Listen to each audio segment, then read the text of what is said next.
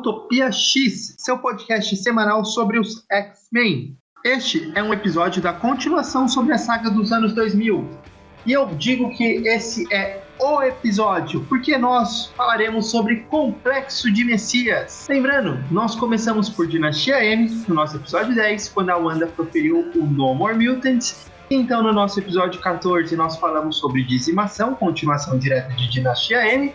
Depois demos um pulo no espaço falando sobre a ascensão e queda do Império Shi'ar no episódio 18. E o Henrique falou sozinho no nosso episódio 20 sobre espécie em extinção. E se você é novo por aqui, você também pode ouvir a gente comentando em outros episódios sobre outras sagas além da saga dos anos 2000. Nós estamos acompanhando vocês nas publicações mensais de Aurora do X e fazendo episódios sobre toda a fase dos X-Men do Chris Claremont.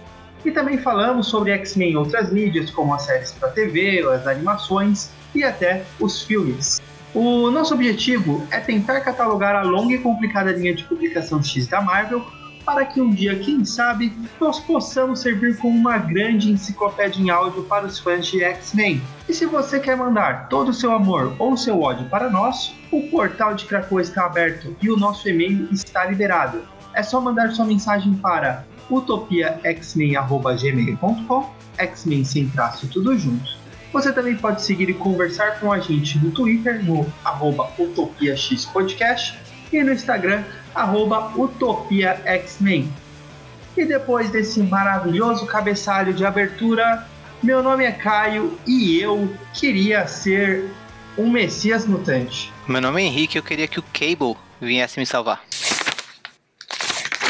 Bom, como o Caio disse, nós falaremos sobre a saga Complexo de Messias, uma das sagas que mais esperávamos falar por aqui, e posso, acho que, falar pelos dois, que foi uma das sagas que, quando adolescentes, nos fizeram amar os X-Men. Originalmente, Complexo de Messias começou a ser lançado em dezembro de 2007, na revista X-Men, Complexo de Messias One Shot. É um grande crossover das revistas mutantes, então seguiu lançado nas mensais das revistas que estavam sendo lançadas. A ordem correta é a primeira que eu citei, né? One Shot X-Men. Messiah Complex, do Ed Brubaker, Fabulosos X-Men 492, X-Factor número 25, Novos X-Men Academia X44, X-Men 205, Fabulosos X-Men 493, X-Factor 26, Novos X-Men Academia X45, X-Men 206, Fabulosos X-Men 494, X-Factor 27, Novos X-Men 46, fechando em X-Men 207. A Panini lançou essa fase no Brasil no seu mix principal dos X-Men, né? Já na ordem de leitura do número 85 até o número 88, começando em janeiro de 2009. Só lembrando, caso algum leitor queira pesquisar para comprar dessa época, a Panini lançava por mês dois mixes no Brasil. Um principal que se chamava X-Men e outro chamado X-Men Extra, e a saga Complexo de Messias saiu nesse título principal, como eu disse. Antes de irmos para a história em si, tem alguns acontecimentos que são importantes para entendermos a história, principalmente no final, que aconteceram nas histórias anteriores ao complexo de Messias e principalmente nas histórias do título X-Men. Então agora é com o Caio. Conta pra gente, Caio. O Complexo de Messias, ele é uma continuação de Dinastia M de Dizimação.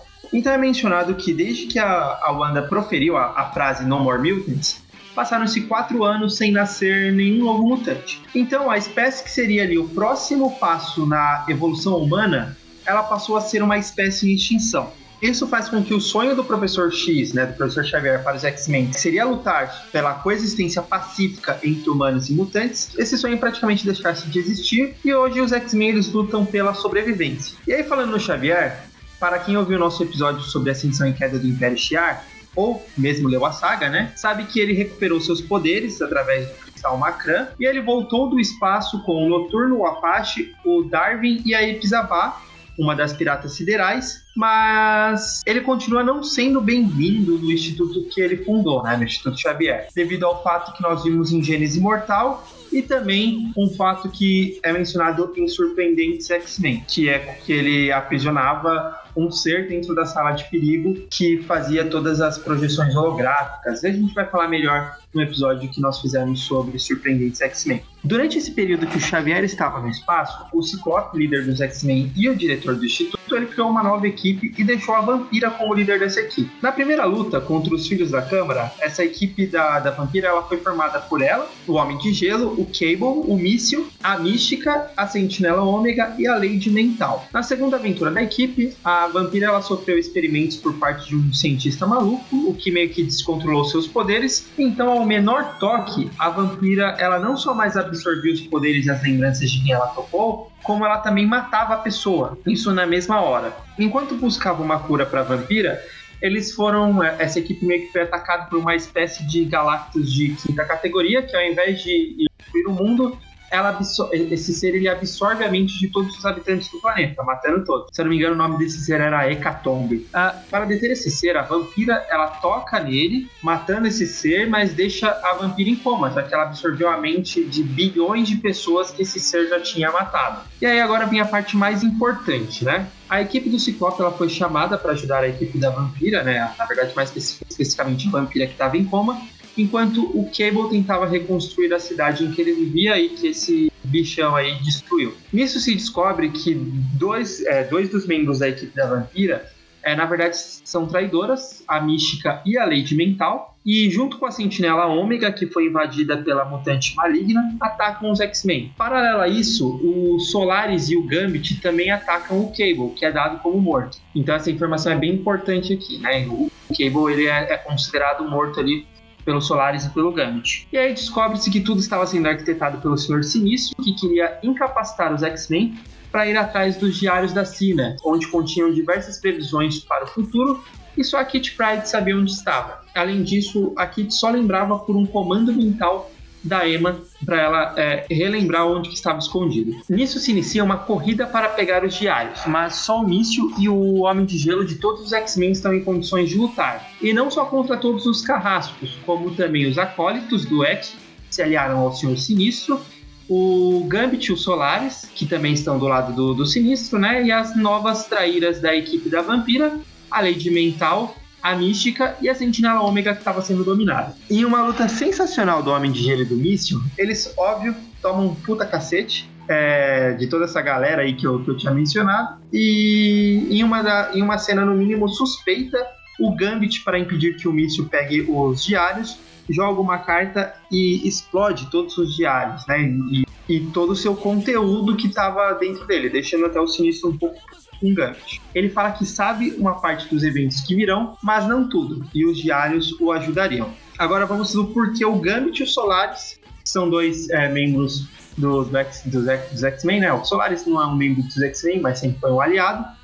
É, o porquê que eles estão trabalhando com o Senhor Sinistro. Há um tempo atrás, antes dessas histórias, o Apocalipse atacou o Instituto Xavier e o Gambit e o Solaris foram transformados em Cavaleiros do Apocalipse.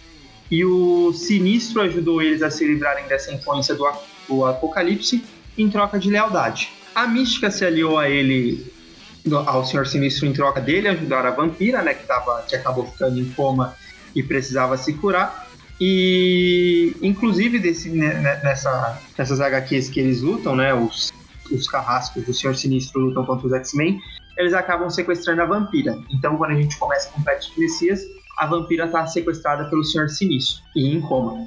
Eu acho que também vale a pena mencionar que quando nós falamos de dizimação, nós falamos um pouco sobre a Academia X e como os alunos foram atacados por uma organização religiosa composta por pessoas que odeiam mutantes chamada Purificadores. Esses purificadores eles tiveram acesso a um Nimrod que continha várias e várias informações sobre o futuro. Depois de dizimação, os purificadores continuaram atacando os alunos e mandaram o Tentáculo, uma organização criminosa do, do universo Marvel, criar um ser chamado Predador X, que é uma espécie de dinossauro que tem a pele da mutante Mercury, que é uma pele de mercúrio, é o, o elemento, né? Por favor, não confunda com o personagem Mercúrio, é o elemento Mercúrio a pele do, do, do, bicho. E esse ser, ele só caça e se alimenta de pessoas com gene X. Na época eles fizeram três é, desses predadores X, só que a X-23 conseguiu destruir dois, na época que eles não eram tão grandes. Só que esse terceiro que ficou, ele acabou ficando muito grande, a ponto de ser aí um, um, um monstro gigantesco. E aí o palco está armado para Complexo de Messias. Henrique, quer comentar alguma coisa sobre essas histórias? Ah, eu queria comentar só um pouquinho da relação que elas têm com a história do Complexo de Messias, né? Uh, obviamente, tudo que você falou tem relação com o Complexo de Messias, mas uh, queria comentar no sentido de o que muda não saber dessas coisas, né? Uh, você consegue entender a história geral de Complexo de Messias sem saber disso tudo? Dá para entender o que tá acontecendo ali, mas tem umas partes que você vai ler e vai ficar tipo, mas peraí, por que, que isso tá assim, né? Então é legal saber desse contexto e, inclusive, eu não sei se na edição brasileira tem uma explicação parecida com essa. Eu acho que não, mas uh, eu acho que esse tipo de edital às vezes falta nas publicações aqui do Brasil, né? Que são editais que ajudariam bastante novos leitores a entrar em sagas, né? a partir de sagas, porque um resumo assim de duas páginas no máximo, sei lá, com essas informações no começo da saga ajudaria muito uma pessoa que quisesse começar a partir dali, né? Então, ter essas explicações que você deu nas revistas, eu acho que é uma coisa que falta no Brasil hoje em dia nas publicações da Panini. Porque, por exemplo, o, o, o monstrengo lá, eu sempre esqueço o nome, o bicho lá que, que caça os mutantes. Predador X, né? Isso. Uh, o Predador X, por exemplo, Uh, se você não acompanha a história de Academia X, ele é uma coisa que até fica um pouco desconexa na história, né? Mas uh, você sabendo disso, que ele existe, e da história de, de origem dele e tudo mais, você até entende melhor que ele tá ali na história para uh, repercutir mais na parte que aparecerem os novos mutantes da Academia X. A questão também da, da vampira e tudo mais, acho que isso, isso é o que mais pesa, né, para você entender principalmente o final. Se você a gente lê o começo da saga, nem tanto, né, mas quando a gente chega no final, a gente vai pensar tipo, por que, que a vampira tá assim? Por que, que o Cable tá sendo dado como morto? Então eu acho que esse tipo de recapitulação que a gente tá fazendo aqui no nosso podcast podcast também seria muito bem-vindo em várias revistas, sabe? Para atrair novos leitores, para novos leitores conseguirem curtir histórias sem ter necessariamente que buscar edições anteriores. Uh, eu concordo com você a respeito da, da recapitulação. É algo tão simples, né, de você fazer, mas eu acho que muitas vezes se lança a, a, a revista, acho que os próprios é, é, o, o, o, os responsáveis, os produtores responsáveis por lançar ela aqui no Brasil, às vezes não conseguiriam estar fazendo esse resumo, porque às vezes eles nem leem o que eles estão lançando, né? O que é meio chato. O, o pequeno resumo que tem aqui é, é, seis linhas, então nem dá direito para você entender a, a, a, história em si. Mas é isso, acho que vamos para a parte principal, para a parte que interessa, que é Complexo de Messias, uma das minhas histórias favoritas dos X-Men, se não a favorita. O capítulo 1 ele foi escrito pelo Ed Brubaker e ele é uma one shot chamado X-Men Complexo de Messias. E aí depois todas as outras, como o Henrique falou, foram sendo lançadas dentro das séries mensais dos X-Men, né? Que eram Fabulosos X-Men, X-Men, Academia X e X-Factor. Durante uma análise com o cérebro, o Professor X e o Fera estão vendo quantos poucos mutantes ainda restam no mundo. Quando o cérebro ele recebe uma descarga elétrica que afeta vários outros equipamentos do Instituto, junto com os telepatas. Os X-Men então já logo sabiam o que, que era. Era uma manifestação de algum poder mutante e não só uma manifestação, um poder mutante de, de alguém muito poderoso. Nisso, Ciclope, Emma Frost, Anjo, Noturno e Wolverine vão com um pássaro negro ao Alasca e ao chegarem na cidade de origem da manifestação, encontram ela recém-destruída, com várias pessoas feridas e tudo em chamas. Os X-Men passam a ajudar os cidadãos é, levando eles a um local seguro e rezando para não ser o que parece, que uma mutante né, ou um mutante causou tudo isso. Wolverine logo percebe que não foi um acidente, e sim uma batalha. Ele encontra o corpo de dois carrascos, o Arrasa Quarteirão e o Prisma, e de vários é, purificadores, né, que são aqueles membros da seita religiosa que eu comentei que odeiam mutantes. Eles acreditam que perderam a batalha por uma questão de meia hora mais ou menos. Emma percebe que em todo o pânico que está mentalmente captando, ela não está detectando nenhuma criança. Quando eles percebem que ocorreu uma chacina, todas as crianças da cidade estavam mortas. A Emma entra na cabeça de uma mulher ferida e vê o que aconteceu. Os purificadores estavam atacando a cidade e matando todas as crianças até que os carrascos chegaram e lutaram contra eles. O alvo das duas equipes era o hospital da cidade, mais precisamente a maternidade. Então eles chegaram à conclusão de que aquilo não se tratava de uma simples manifestação dos poderes mutantes na adolescência, como eles estão acostumados a ver, né? Mas sim o nascimento de uma criança, a primeira criança mutante a nascer desde o dia M, né? Que é quando a Feiticeira Escarlate desligou o gene X. O Ciclope então percebe a importância do que está acontecendo e depois de eles levarem os sobreviventes a um local seguro, eles voltam para a mansão. Logo após os X-Men irem embora, o nascimento do bebê mutante despertou também o apetite do Predador X, que chegou à cidade e se alimenta do corpo dos dois carrascos mortos para recuperar as forças e começar a sua caçada.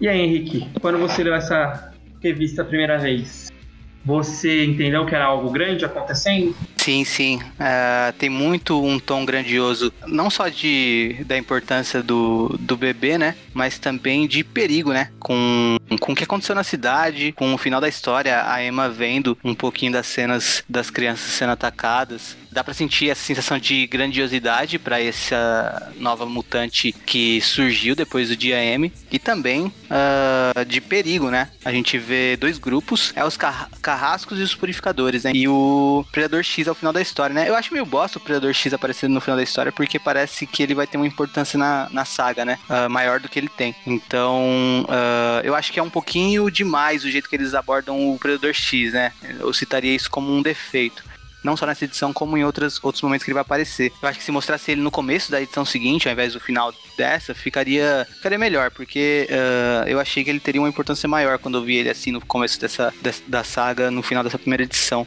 O, uma coisa que eu gosto, não sei se no Brasil, acho que no Brasil talvez não tenha saído assim, mas na edição americana, ao final da história, já tem um checklist de todos os capítulos da saga. Então você já sabe que você está lendo o capítulo 1 e que a saga termina cap no capítulo 13 e todas as revistas que vão mostrar os capítulos dessa história, né? Eu gosto de sagas divididas em capítulos. Eu prefiro assim, né?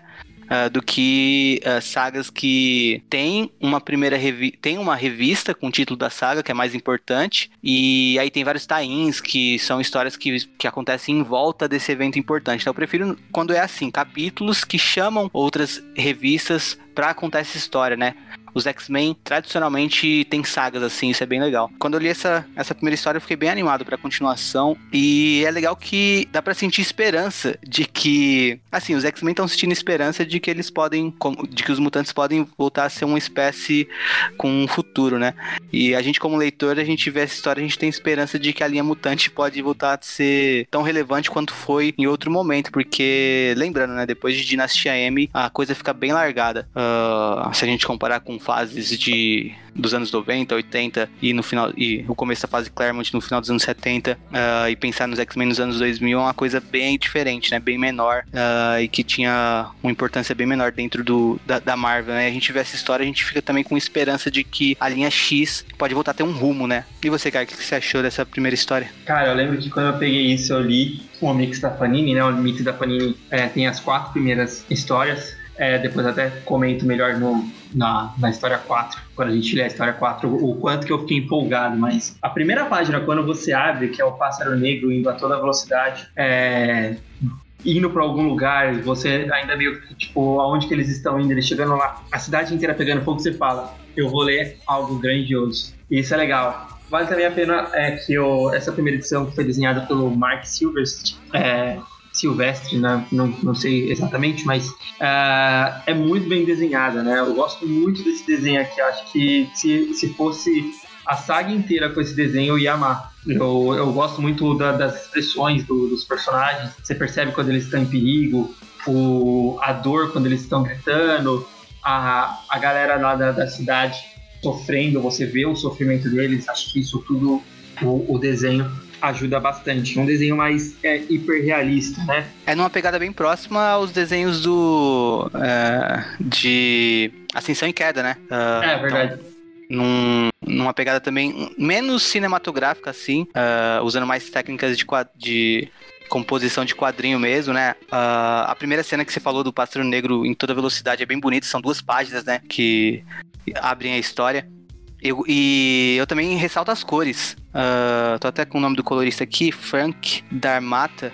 É o colorista, eu acho que as cores dão um tom bem legal à história também, um tom sombrio, né? Um destaque maior pro vermelho o tempo todo, uma luz vermelha sendo jogada nos personagens, aí quando ele, mesmo dentro do pássaro vermelho, aí eles chegam na, na cidade, a cidade tá em chamas, então também tem essa questão do, do vermelho ali, né? Uh, no, uh, dentro do cérebro também, o, com Xavier, então tem um uso bastante forte de vermelho e de azul o tempo todo, né? E de uma maneira bem escura, bem sombria, mostrando também o perigo iminente acontecendo na história. Acho que as cores também são bem legais. É uma pena que o artista não, uh, não encerra, né? Eu queria que o Mark Silvestre encerrasse também a história, né? A gente vai ver outros artistas encerrando a história. Por mim, precisa continuar o, o resto da, de todas, assim. É, seria difícil, né? Mas pelo menos terminar. Eu gosto quando tem um artista principal, né? Dá um tom mais, mais uniforme. É, e assim, acho que até um contraponto do que a gente estava falando no nosso episódio 21, agora não me recordo, é o episódio passado, que eu comentei sobre o quanto que a X-Force estava fazendo, parece que hoje em dia só faz coisa para chocar, né? E se você reparar, por exemplo, tem uma página que, o, que mostra o corpo dos purificadores e o corpo do Arrasa Quarteirão e do Prisma, né? Tipo, você vê aquilo, você fica em choque, mas não tem uma cena tão excessiva de violência assim, né? É, o Prisma tá cortado ao meio, mas não tá aparecendo as tripas dele, não tá. É, porque acho que ele é feito de, de algum outro material, né? Mas não, não é algo que você vê e você fica desconfortável de você ver. Você fica em choque, você fica. É, o que está acontecendo? A própria cidade sendo destruída, você não fica vendo a, a, a menina, a, a mulher chega segurando uma criança queimada. E mesmo assim você consegue ver aquilo sem ter vontade de ir no, no banheiro vomitar, igual a, a nova X-Force ou as X-Forces que, que, se seguiram depois aqui do complexo de Messias, né? E outra coisa que eu ia comentar é que, assim, quando termina aqui, você fica com aquela sensação de que quero mais e vamos seguir com a história então, né? Outra coisa que eu ia comentar é que você tinha mencionado, Henrique, que ah, você gosta dessa, dessa, dessa divisão de capítulos, né? Que são lançados dentro dos próprios títulos mensais e não faz um, um título separado e faz só tain dentro dos títulos mensais, né? Eu amo isso eu acho que isso é de X-Men, né? Eu acho que isso é a marca registrada de X-Men e isso fez com que muita gente criasse essa teoria de que X-Men é uma coisa difícil de ler, exatamente por causa disso. Mas, cara, hoje na era da internet, você quer pegar lá uma revista lá chamada, lá na década de 90, Canção de Guerra dos Carrascos. Você sabe quais são as revistas que que estão lá dentro só de você dar um Google na internet, né? Acho que antigamente tinha um pouco de dificuldade nesse sentido, mas hoje em dia na, você acha todas as grandes sagas dos X-Men e quais revistas estão dentro daquelas grandes sagas. E isso é uma coisa que foi iniciada lá na fase do Claremont em Massacre de Mutantes. Antes disso, não tinha esse crossover das revistas, né? Em Massacre de Mutantes estavam tendo três revistas sendo lançadas tava tendo o Fabuloso X-Men, Novos Mutantes e X-Factor, né, da, da equipe do Ciclope, foi a primeira X-Factor que teve. E aí a Louise Simonson, que estava escrevendo X-Factor, ela convenceu o Chris Claremont de fazer um crossover, porque o, o Massacre de Mutantes seria só dentro de Fabulosos X-Men. E ela convenceu ele de fazer um crossover com, com as revistas dos, dos mutantes, com todas as revistas mutantes que estavam sendo lançadas na época, e fez tanto sucesso que depois disso todas as sagas mutantes tiveram crossover.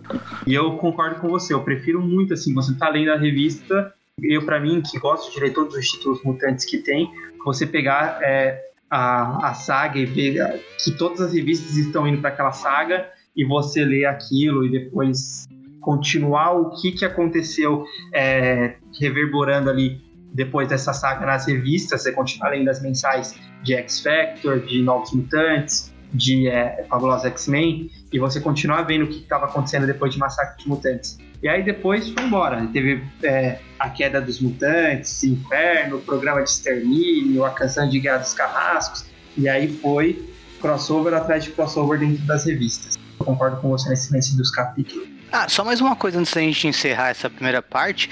Tem uma coisa na que saiu na revista original nos Estados Unidos que não saiu aqui na Panini, que é quando acaba a história e aparece o checklist, né, das, dos próximos capítulos. Depois disso tem uma página dedicada a, quer, quer dizer, tem, tem várias páginas, cada cada uma delas com um desenho de ou um personagem ou uma equipe referente à revista, né?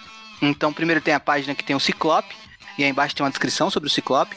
Depois tem uma página falando dos X-Men e a descrição da equipe principal dos X-Men. Depois tem uma página falando da equipe do X-Factor e a descrição dessa equipe. E é, assim, a equipe que tava naquela época, né? Não o X-Factor original nem nada, não. A equipe do X-Factor do Jamie Madrox. Depois tem uma dos novos X-Men. Ou seja, se alguém pegasse a revista americana do Complexo de Messias, capítulo 1, à época, sem ter lido nada anteriormente, ela tinha um pouco uh, do que o Caio fez no começo do episódio, né? Um pouco de um resumo Uh, de quem são esses personagens. Não do que estava acontecendo anteriormente, mas de quem são os personagens que vão aparecer na história, né? É uma coisa bem curta, mas bem interessante, né? Também tem do, dos carrascos, e dos purificadores.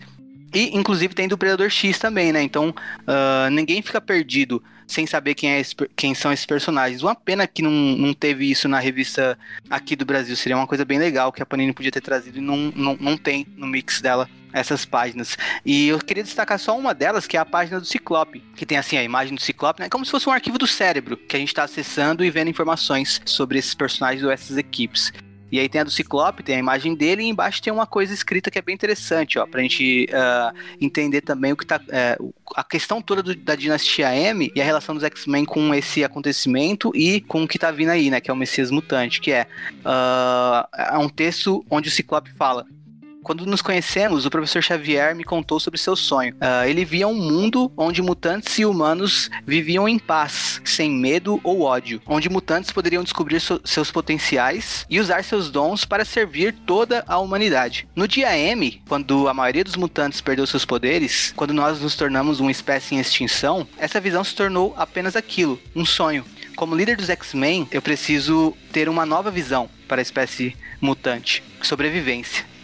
E é bem legal isso porque a gente vê que o Ciclope, ele sempre foi isso, né? A questão do sonho do, do professor Xavier uh, se transportando completamente para o primeiro aluno dele, né? O Ciclope. Nesse momento a gente vai ver dentro dessa saga e em sagas posteriores um Ciclope diferente. E aqui a gente tem explicação do porquê esse Ciclope tá diferente. Ele tinha esse sonho junto com o professor Xavier, mas ele vê que a espécie mutante em extinção não pode mais lutar por esse sonho porque ela tá lutando por sobrevivência. E esse é o sonho do Ciclope, essa é a visão do Ciclope para esse momento da história mutante, né? Sobrevivência. E é isso que a gente vai ver a partir daqui até chegar no Vingadores vs X-Men, o Ciclope lutando como líder mutante pela sobrevivência da espécie. Isso é, isso é bem legal, né? Isso dá para entender muito sobre como o Ciclope uh, vai agir a partir desse momento. Da não sabia disso não. Depois eu vou muito te mandar mais... os prints dessa, dessas páginas pra você ler, mano. É, é bem legal. Ah, legal, né? É. Tá vendo, Panini? Pô, coisa simples, né? É você dar um Ctrl-C, Ctrl-V na página e, e, e traduzir.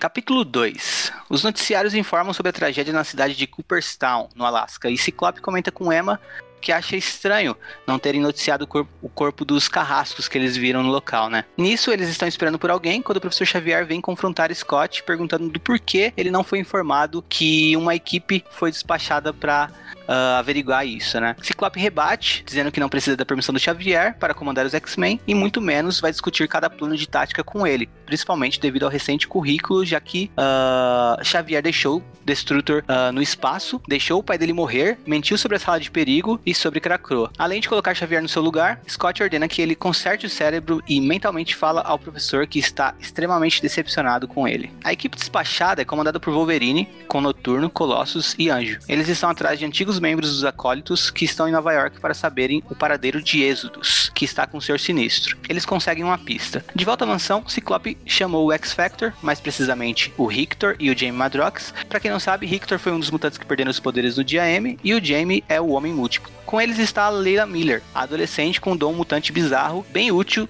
de saber as coisas, que foi responsável por devolver as lembranças das pessoas na realidade de Dinastia M. Para quem não sabe, depois o poder da Leila Miller foi explicado de uma maneira diferente, mas até aqui o poder dela era esse, né? Ciclope acredita que o Senhor Sinistro está com um bebê mutante, mas não pode descartar outras possibilidades então quer que Rictor se infiltre nos purificadores e que Jamie vá visitar o Forge. Xavier conversa com Fera, que o tranquilizou, falando que Ciclope vai resolver as coisas e que o professor devia ter orgulho de seu aluno. Mas claramente Xavier e seu ego maior do que sua careca está incomodado de não poder participar do planejamento das coisas. A história termina com Ciclope e Emma indo dormir e Ciclope incomodado percebendo que não está vendo algo grande, cortando para mais uma cena do Predador X indo atrás do bebê. Capítulo 3. Em uma igreja dos purificadores em Nova York, vários membros estão armazenando uma quantidade absurda de armas quando são atacados por Lupina, do X-Factor, em sua forma de lobo, né? Então Richter chega e atira nela balas de mentira, claro. Consegue convencer os, pre os preconceituosos que também odeiam mutantes e consegue se infiltrar no culto depois dele provar também que é humano e descobre que as igrejas são uma fachada para se guardar um verdadeiro arsenal militar. Na mansão, os alunos, mais precisamente os que fazem parte do, do grupo dos novos X-Men, cobram Ciclope de que querem participar, achando que ele não considera a habilidade deles. Mas Ciclope fala que ele está coordenando uma guerra em dúzias de frentes e que quando chegar a hora deles serem chamados, vão desejar não terem sido. Wolverine, que tinha entrado na frente de uma ambulância para ser atropelado, está sendo levado de maca para um hospital, tudo para conseguir entrar mais rápido para falar com Amélia Vought, outra ex-membro membro dos acólitos, que foge, mas é pega por Tempestade, que aparentemente estava na equipe do Logan. Amélia então conta a localização do Sinistro e do êxodo para os X-Men. Jamie e Layla vão visitar o Forge. Ele comenta que desde que a bebê mutante nasceu, duas linhas de futuros alternativos apareceram com mutantes, que nem isso mais tinha desde o dia M. Todas as realidades com mutantes tinham sido apagadas. O plano de Forge é usar uma de suas máquinas do tempo para que Jamie mande duas duplicatas, uma para cada um desses novos futuros para investigar. Quando eles souberem o que aconteceu, eles têm uma ordem, a de se matar, passando o conhecimento para o corpo do verdadeiro Jamie, que estará na na realidade 66. A primeira cópia parte com sucesso para um futuro. Quando a máquina estava quase ativando para mandar a segunda duplicata, Leila corre e vai junto, deixando o verdadeiro Madrox transtornado, já que, como Ford explicou para eles, era uma viagem só de ida. Enquanto Madrox estava esbravejando com Ford para trazer ela de volta, mesmo ele afirmando que não tinha como, Jamie desmaia. Capítulo 4. O Predador X faz mais uma vítima mutante no caminho para caçar a bebê. Os novos X-Men invadem a base de dados dos X-Men na mansão e acreditam que o Ciclope não falou e nem envolveu eles porque os purificadores estavam envolvidos. Forge faz um Skype com o Ciclope informando que Jamie está em coma e que estão entrando em terreno desconhecido. Ciclope fala que eles têm de correr esse risco, mesmo que se for preciso sacrificar Madrox, já que a vida de todos está em jogo. Enquanto isso, Faísca, líder dos novos X-Men, fala que os purificadores é um assunto pessoal deles, já que mataram ao todo 45 colegas do Instituto Xavier. Então ela iria atrás deles Satânico, Mercury, X-23 e Pedreira concordam em ir junto com ela. Fada, Anole e Armadura, que não são da equipe, mas são alunos, também vão junto.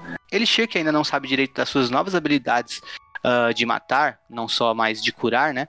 Além do, da Prodígio e Pó, decidem não ir. Richter, que está com os purificadores, descobre que são centenas de igrejas que eles têm, junto de um verdadeiro exército. Enquanto isso, Leila e a duplicata de Madrox estão 80 anos no futuro e já viajaram durante 5 dias do Texas para Nova York e percebem que não tem mutantes e nem se fala em mutantes. Então eles descobrem que todos os mutantes estão presos em campos de concentração só para mutantes. Os novos X-Men, depois de visitarem oito igrejas sendo teletransportados por Fada, finalmente chegam em uma dos purificadores. A Nolly camuflado descobre que eles não pegaram a bebê, quando ele é surpreendido por Richter, que fala que eles precisam sair de lá, pois a igreja tem problemas maiores que os purificadores. Mas tarde demais, os novos X-Men já estão atacando, quando o que era praticamente mostrado como o membro mais forte, com uma telecinese poderosa, o satânico, é empalado pelas costas por Lady Letal. Paralelo a isso, em uma base da Antártida, Senhor Sinistro está com todos os carrascos e purificadores lá e eles estão prontos para deixar a base, já que ele sabe que um confronto com os X-Men é inevitável, mas quer que seja nos seus termos. Nisso, Arpão é jogado no meio de todos eles por uma fenda que entra Colossus, Anjo, Noturno, Tempestade e Wolverine, que grita que estão ali para buscar o Pimpolho e a Vampira, e a única pergunta é: quantos deles precisam morrer para que isso aconteça? Fim do capítulo 4. E aí, Caio, esses três capítulos fecham o primeiro mix da Panini, né? Ou seja, aqui a gente já tem uma primeira parte de como foi publicado no Brasil, se encerrando nos resumos, e dá pra gente comentar bem, né? O que, que você achou quando você terminou de ler essa, essa edição da Panini, essa primeira parte? É foda, cara, que assim, é da hora demais. Que primeiro que quando o Wolverine chega lá falando isso, né? Eu até, eu até coloquei no, no resumo exatamente o Pimpolho e a Vampira, que é exatamente assim que está traduzido na, na Panini, né? E quando eles chegam lá para lutar contra os carrascos, você vê a equipe do Wolverine, é são cinco X-Men contra Senhor Sinistro, Exodus, que são dois seres poderosíssimos. Sem contar que lá tem a Vertigo, o Embaralhador, que são dois membros também que sempre deram muito trabalho para os X-Men, Mística, uh, Catador de Escalpos, é, Lady Mental, que é personagem que, que envolve telepatia, você fala, cara, como que eles vão lutar contra tudo isso, né? E você fica muito empolgado querendo que chega logo mês que vem para você comprar o, o, o, o próximo mix, né? E eu não, não tentava ler a, as edições americanas, eu esperava sair o mix da Panini para ler de novo. Isso eu achava legal. E apesar de, a gente ter colocado isso no final, o final, na verdade, termina com o Julian Keller, né? Que é o satânico, membro dos, dos novos X-Men, sendo empalado lá pela, pela Lady Letal. E você fica muito empolgado, porque agora você, depois de você ter visto toda a construção de tudo aquilo que estava acontecendo, aí a próxima edição você sabe, vai ter porrada. Então acho que eu fiquei bem empolgado. O meu eu adolescente comprava isso, gostava de ver a, a parte da ação. Mas eu queria comentar por partes. Acho que eu vou comentar uma coisa e vou abrir para você comentar em cima disso também.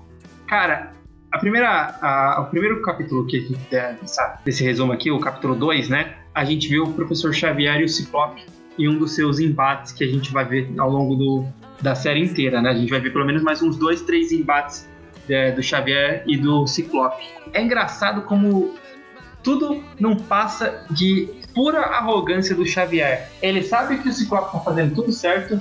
Se o Xavier tivesse lá, era capaz dele fazer a mesma coisa, ou até coisas piores do que o Ciclope faz, como é, mandar a equipe para realmente caçar os carrascos, os carrascos e os purificadores, né?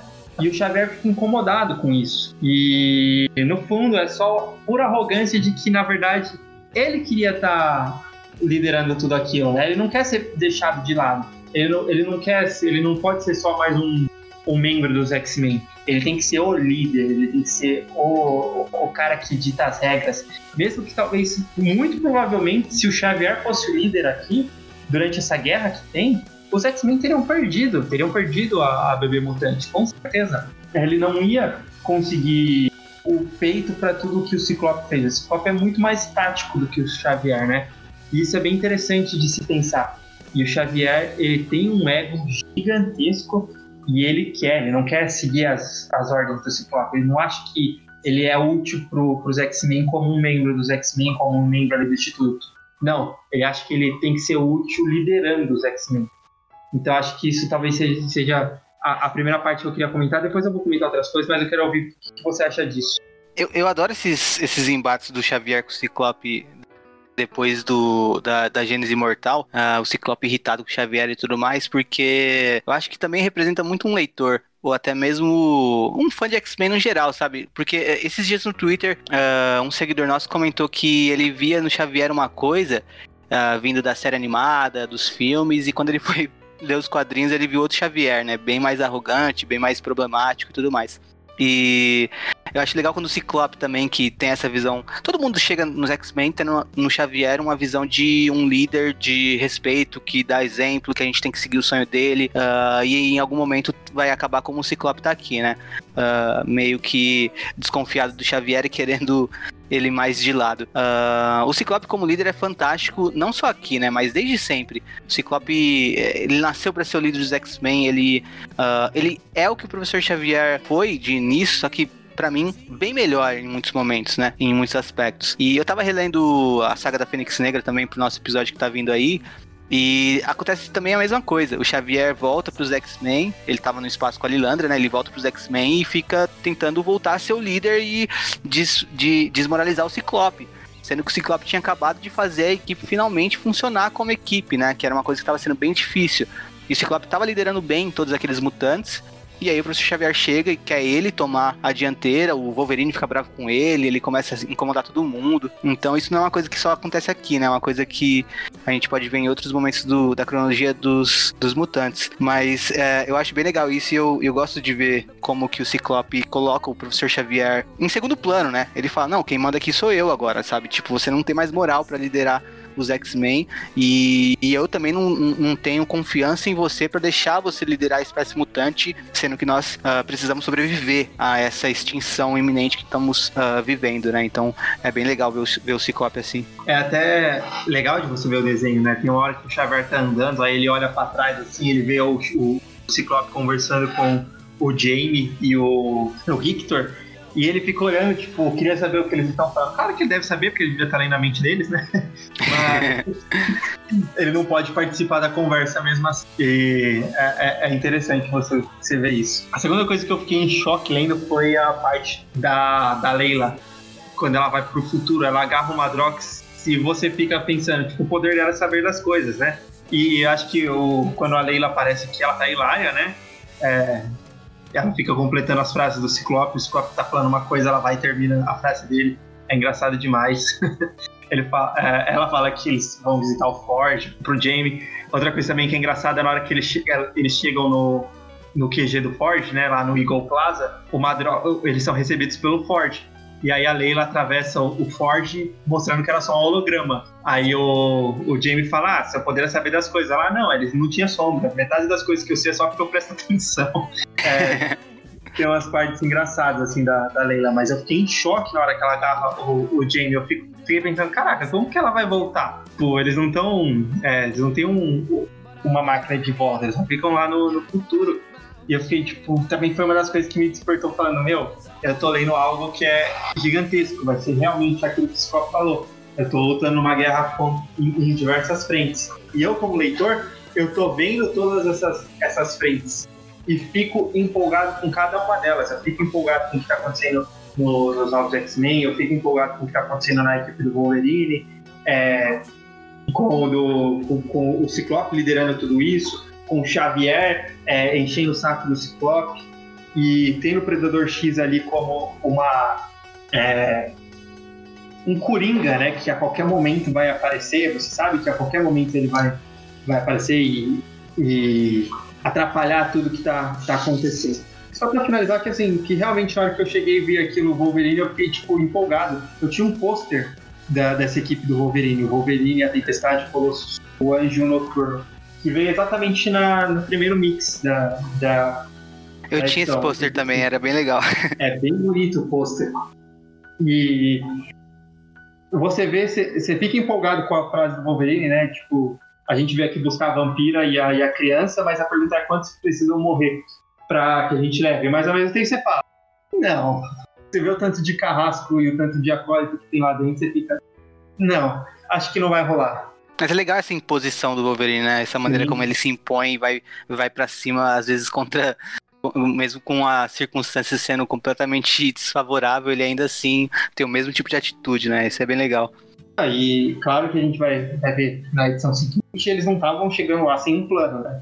Sim, exato, também tem isso. O, uma coisa que eu queria comentar também, já pra gente passar pros, pros próximos capítulos, é que. Ah, primeiro que uh, a história dos novos mutantes, né? Do, dos novos X-Men, né, de Academia X, é desenhada pelo Humberto Ramos. E, nossa, eu me incomodo muito com a arte do Humberto Ramos. Acho que eu e todo ser humano nessa, na face da Terra. É pior que do Chris Bacalo, né? Não, é terrível. A do Chris Bacalo, como eu disse pra você, é, eu gosto do estilo dele, sabe? A do Humberto Ramos eu acho que é até menos bagunçada, dá pra entender melhor a ação dele em, em alguns momentos, mas o estilo dele eu, eu, eu, me incomoda muito. E é um, é, pra mim é o ponto mais fraco do, da, da, de todo essa, esse evento complexo de Messias. É, ter traço do Humberto Ramos na história. Inclusive numa das histórias que vão fechar, né? Mas enfim. Outra coisa que eu queria comentar era que o, o mix da Panini, né?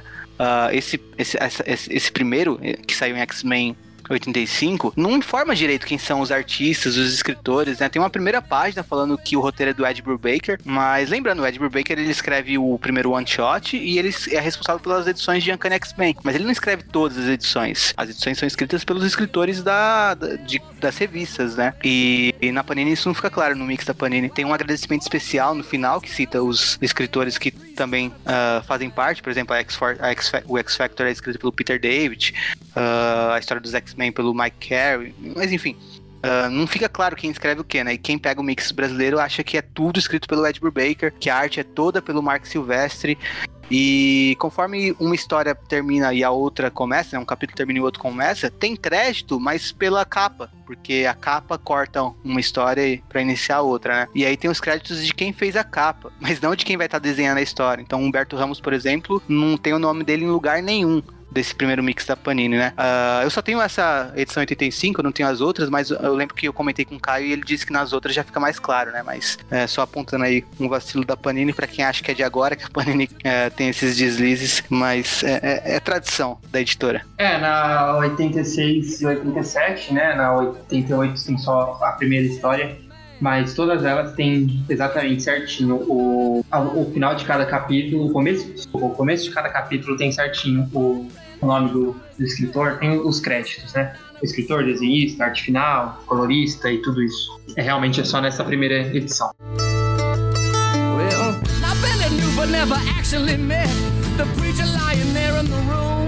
Capítulo 5 Jamie e Leila no futuro planejam um, um, jeito de entrar no campo de concentração. Enquanto isso, o Senhor Sinistro fala que destruir os X-Men estava na prioridade mais baixa da lista dele mas isso muda com eles indo até lá. Ele tem um exército, enquanto eles eram apenas cinco. Anjo então fala que ele não percebeu, mas ele não consegue ler a mente deles. Quando aparece uma projeção telepática de Emma Frost que ataca violentamente o Senhor Sinistro com um golpe mental enquanto os X-Men partem para cima dos carrascos e dos acólitos. O plano dos X-Men é incapacitar rapidamente os carrascos mais perigosos para equilibrar o jogo. Tempestade nocauteia o embaralhador e a Vértigo, enquanto Noturno ele teleporta o Exodus para bem longe da batalha. Anjo chega em Sinistro e manda ele entregar a criança. Sinistro fala que essa tentativa de enganá-lo, pedindo a criança, são tolas, Wolverine chega no Gambit, que não estava se envolvendo na luta e estava tentando sair de fininho. Duas páginas antes, na mansão Xavier, vemos que o Bishop chegou lá. Ele fala que o Ciclope que queria ter ido com a equipe, né, para, para lutar contra os carrascos, mas o Scott fala que não dava para ter o luxo de esperá-lo. Lembrando que desde o dia M, a mansão está sendo vigiada por sentinelas, né? Sobraram apenas três, mas são três sentinelas versão bombada ali. Além do Bishop e do Ciclope, a mansão ainda tem o Fera, o Homem de Gelo, o Apache e a Epizabá, o Professor Xavier, o Míssil, que ainda estava ferido desde aquela luta para pegar os diários do, da, da Sina, e os alunos, né? Fora os que saíram escondidos para lutar com os purificadores. Ah, e a Emma Frost, que ela estava concentradíssima junto da equipe que estava atacando os carrascos. Falando nos novos X-Men, né? Eles estão agora lutando contra os carniceiros da Lei de Letal, que estão atacando para matar, sendo uma luta ali de um gabarito muito maior que os alunos aguentam, exceto a X-23, que confronta os carniceiros com a mesma ferocidade. Nisso, a fada faz um teleporte desesperado para tirar seus amigos da igreja, enquanto ela grita despertando um elo em Emma Frost, então a Emma Frost ela perde a concentração e perde contato com os X-Men que estão lutando contra o Sinistro, deixando eles então vulnerável à telepatia do Senhor Sinistro. A, a Emma percebe que os alunos estão bem feridos e espalhados entre a mansão e Washington, e o Homem de Gelo se propõe a ir buscá-los. De volta à luta dos X-Men, o Wolverine ataca o Gambit, que fala para ele que os carrascos não pegaram a criança, Sinistro se recupera do ataque da Emma Frost, ataca o Anjo e o Colossus com rajadas telepáticas, fazendo Tempestade perceber a desvantagem, e mesmo ela não sendo ali a líder daquela equipe, dá ordem para o Noturno é, tirar todos de lá enquanto ela cobre a saída. Os X-Men estão tomando um cacete, principalmente o Wolverine, que virou alvo dos carrascos, até que Noturno consegue salvar ele, mas não antes do caçador de Scalp balear o Noturno. Wolverine avisa telepaticamente Emma Frost que descobriu que os carrascos nunca tiveram com um bebê, que foi um X-Men que tirou a bebê mutante de Copperstall, a cidade no Alasca. Nós, leitores, ainda não sabemos, mas o Logan conta para eles é, com quem ela está. O Ciclope fala então que não faz sentido, já que ele acredita que ele já teria contatado eles. Nisso, os pilotos do Sentinela são atacados por uma espécie de tecnovírus que transformam eles em seres que corrompem os sentinelas, aceitando a nova programação incapacitar, imobilizar e neutralizar e destruir os X-Men. Então, os sentinelas começam a atacar a casa e os mutantes. Por fim, numa última página nós vemos quem foi o X-Men que pegou a bebê e fugiu dos purificadores e dos carrascos, né, antes deles chegarem lá. Foi o Cable. Capítulo 6. Wolverine, Tempestade, Anjos, Colossus e um extremamente ferido Noturno conseguiram escapar e estão voltando para a mansão. Logan comenta que só teve tempo de avisar Emma quem estava com a bebê até perder o contato com ela, e agora ele não consegue nem contato telepático nem por aparelhos com a mansão. A mansão Xavier está sendo detonada pelos sentinelas. O Ciclope e o Bishop reagem, a Emma foi atingida e nocauteada. O Fera pega ela e leva para os complexos subterrâneos, né? E percebe que as gêmeas Stafford elas também desmaiaram. O Apache pula de uma das janelas com seus facões de adamantio, gritando que sabia que os sentinelas a qualquer momento iam atrair eles. E aí nós temos uma pequena interrupção na luta, onde mostra o Senhor Sinistro feliz de saber que os X-Men não sabiam que o Cable estava com a bebê. Isso significa que ele estava sozinho e extremamente ferido. De volta à luta, o Homem de Gelo que tinha saído para ir buscar os alunos volta com o Pássaro Negro jogando o avião em um dos robôs, enquanto a X-23 pula e estraçalha os circuitos de outro. Ciclope pede que a aluna Pó se transforme em areia para descobrir o que aconteceu com os pilotos. Na enfermaria, o míssil ainda ferido também, né, fala para o Fera que o Xavier também foi derrubado. Ou seja, em uma Frost, Xavier, as irmãs Stafford são todos telepatas. Então foi algo que, que incapacitou os telepatas. Ciclope, Homem de Gelo conseguem derrubar o último sentinela. Poe então descobre que os pilotos foram transformados em robôs que anunciam que, que vão matar todos os mutantes. Um deles consegue escapar, o outro foi detonado pela X-23. Mais tarde, Ciclope e Wolverine conversam sobre como a coisa está feia, as crianças se feriram, o esquadrão de Ciclope se feriu e, para completar, o Elixir, o único curandeiro, se feriu durante a queda de um muro na, na mansão na hora que os sentinelas estavam atacando. Ciclope fala que eles têm que presumir o pior sobre Cable, que ele que infectou os pilotos com nanosentinelas para atacar a mansão e que agora eles precisam subir o nível da coisa. Ciclope então dá ordem, o alvo é Cable e Wolverine deve neutralizá-lo não importa como. Ele deve reunir uma nova X-Force. O capítulo 7. Os X-Men e os alunos que não se feriram na destruição da mansão estão limpando o lugar na medida do possível. O Xavier, então recuperado, chega esbravejando com o Ciclope na frente de todo mundo. Xavier fala: Você perdeu a cabeça? Entrou em pânico, estou extremamente decepcionado com o que acabou de fazer. Ciclope pede licença para todos e conversa em particular com Charles. O professor questiona a ordem do Ciclope de enviar assassinos atrás do próprio filho. Ciclope primeiro responde com um olhar. Eu achei que ele ia explodir a cabeça do, do Xavier, inclusive, na hora que eu estava lendo. Depois ele responde que o Xavier o treinou a vida inteira para ele liderar os X-Men, mas que para ele fazer isso, né, para o Scott fazer isso, o professor precisa se afastar. Xavier ia rebater que sim, mas que agora estava pensando melhor, mas Flop corta, falando que então eles estão entendidos e que não pode ficar se distraindo tanto, ou seja, cai fora Xavier. Nisso vemos que Cable e a bebê foram emboscados pelos carniceiros e pela Lei de Letal, Cable tenta manter distância segura deles, mas está em desvantagem. Mais uma vez, vemos o Predador X atrás de um outro mutante que dessa vez conseguiu ligar para a X-Factor, mas a Sirin não chega a tempo de ajudá-lo. Então, mais um mutante é devorado. No futuro, a duplicata do Madrox e a Leila, é, eles derrubam alguns guardas do campo de concentração mutante.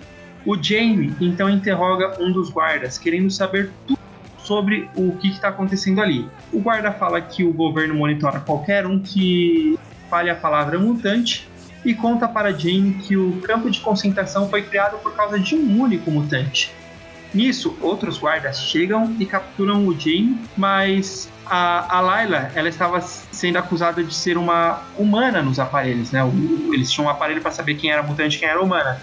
A Layla deu como humana mas ela mesma afirma que é uma mutante e pede para ser encarcerada junto com, com Jane. Lembrando, até aqui o que nós sabemos dos poderes da Leila era que ela sabia das coisas. Por fim, nessa edição nós acompanhamos a nova X-Force. Ela é composta por Wolverine, Lupina, Epsabá, Caliban, X-23 e Apache.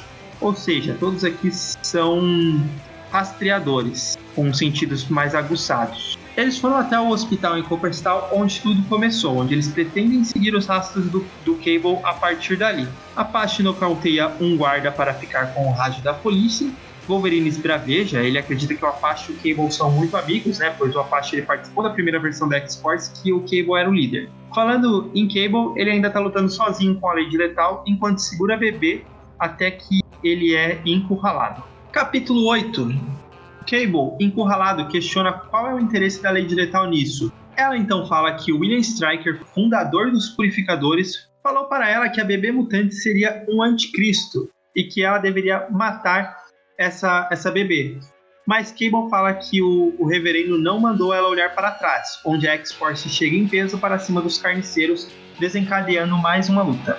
Cable aproveita a confusão da luta para fugir. Wolverine está indo atrás dele quando é interrompido por Lady Letal. Ele fala que quem vai lutar com ela hoje é alguém que está bem bravinha com ela, com a Lady Letal, ou seja, X-23. A, a X-23 ela tinha uma espécie de, de crush no Satânico a, a quem a Lady Letal ela meio que empalou no, na luta contra os novos X-Men. Vale a pena mencionar que ela não matou o, o, o satânico, né? Só deixou ele bem ferido. Então as duas começam a se trucidarem. Na mansão, Fera está exausto, com vários X-Men e alunos feridos. O Ciclope reúne os X-Men que aguentam ficar de pé, ou seja, Tempestade, Colossus, Anjo, Darwin, Homem de Gelo, Emma Frost e um recuperado míssil, junto com o, o X-Factor, a Monet, o Guido e a Siri. E fala que Wolverine e Cable estão lutando e que vão partir em 5 minutos. Os novos X-Men serão responsáveis por defender os feridos.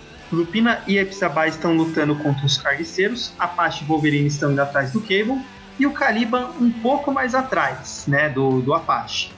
O, o Cable, ele está voltando para o lugar em que os X-Men vieram, um dos carniceiros mira no Apache e atira, mas o Caliban pula na frente, sendo morto e fazendo o Apache abandonar a corrida.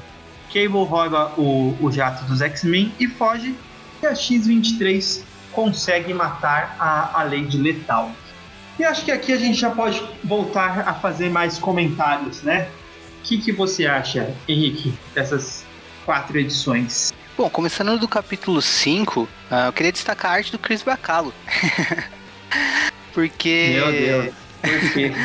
Não, sério. Aqui para mim é, a gente tem um exemplo do Chris Bacalo no uh, fazendo uma edição com seu estilo, claro. É, não, não, foge disso, então para quem não gosta do estilo dele, vai ser negativo de qualquer forma. Mas aqui eu vejo a ação que ele desenha bonitinha, dá para entender tudo. Então aqui eu acho que é um Chris Bacalo fazendo perfeitamente uma edição no melhor que ele tem a oferecer. Eu gosto bastante da, da arte dessa, dessa edição, né? Por exemplo, no final mostra o, o, as duas últimas páginas, como você citou no resumo, né? Mostra o Cable finalmente com a, com a bebê mutante. Uh, a gente nem sabe se é, uma, se é um menino ou uma menina ainda, né? Mas enfim.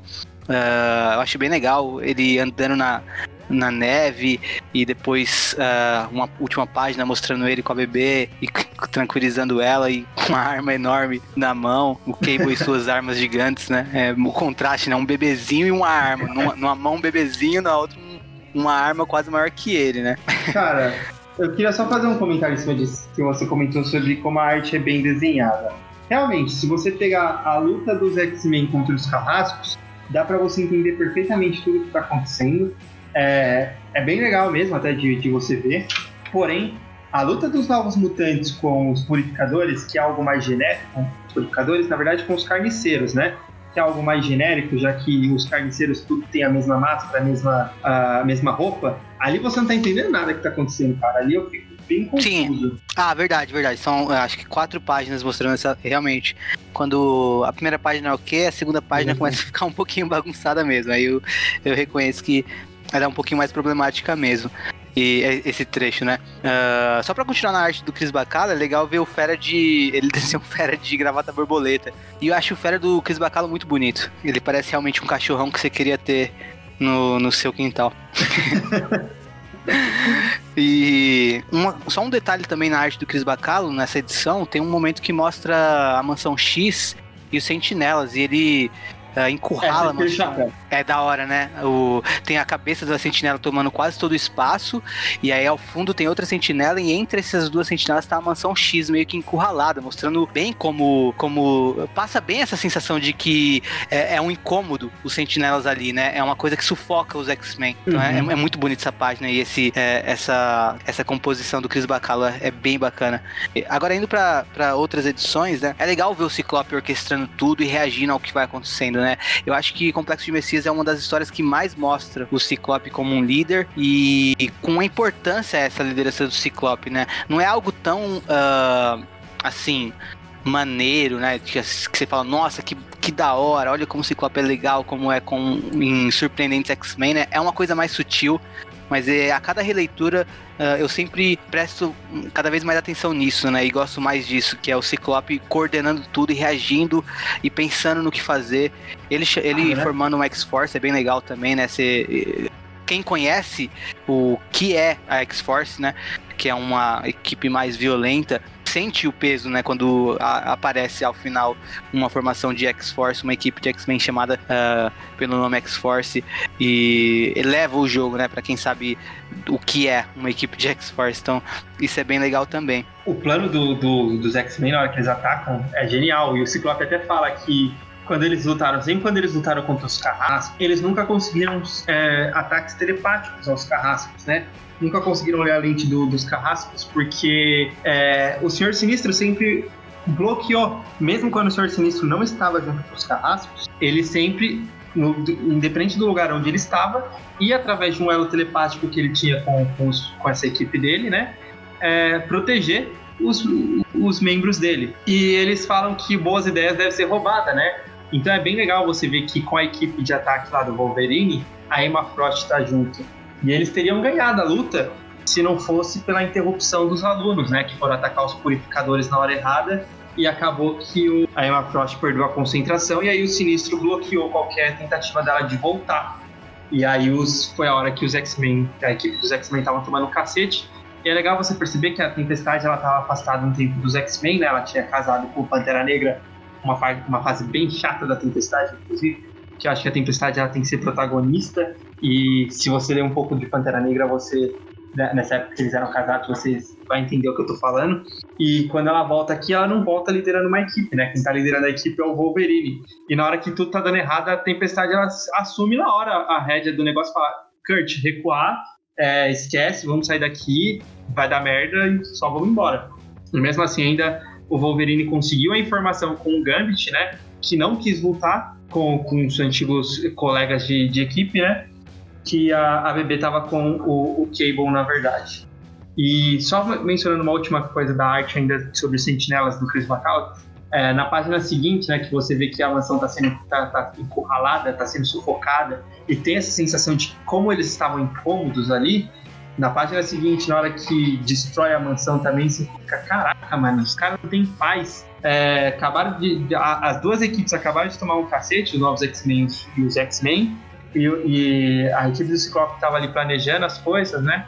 É, acaba sendo atacada também pelo, pelos sentinelas. Mas tem uma falha na, nessa revista, se você ver no desenho, que eu acho que o Chris Bacall esqueceu. Ele desenhou o Homem de Gelo no ataque do Sentinela, sendo que o Homem de Gelo já tinha saído dali, né?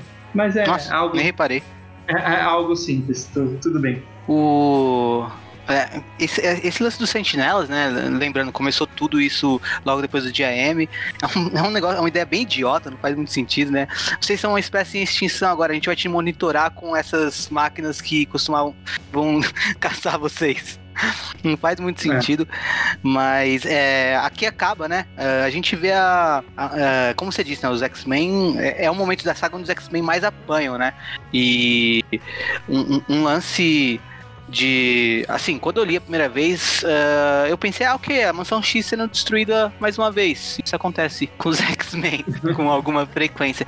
Só que quando a gente lê hoje, para pra pensar, cara, esse é. foi o fim da mansão X, tá ligado? Foi o fim. Depois, depois uh, se tornou outra coisa, né? Que foi o Instituto Jim Gray, mas aqui acabou o Instituto Xavier, tá ligado? Tipo, foi o fim. Não teve mais histórias no Instituto Xavier depois disso. Uh, ele foi destruído. Uh, e a gente vê aqui um final, né? Então eu, eu, vejo cenas como a do Xavier se distanciando do Ciclope, uh, meio aos destroços, sem nem texto nem nada, só mostrando os dois se distanciando quando o Ciclope pede para ele se retirar. Uh, e é, é, é, bem, é bem triste, né? Tipo, é o fim de uma era, né?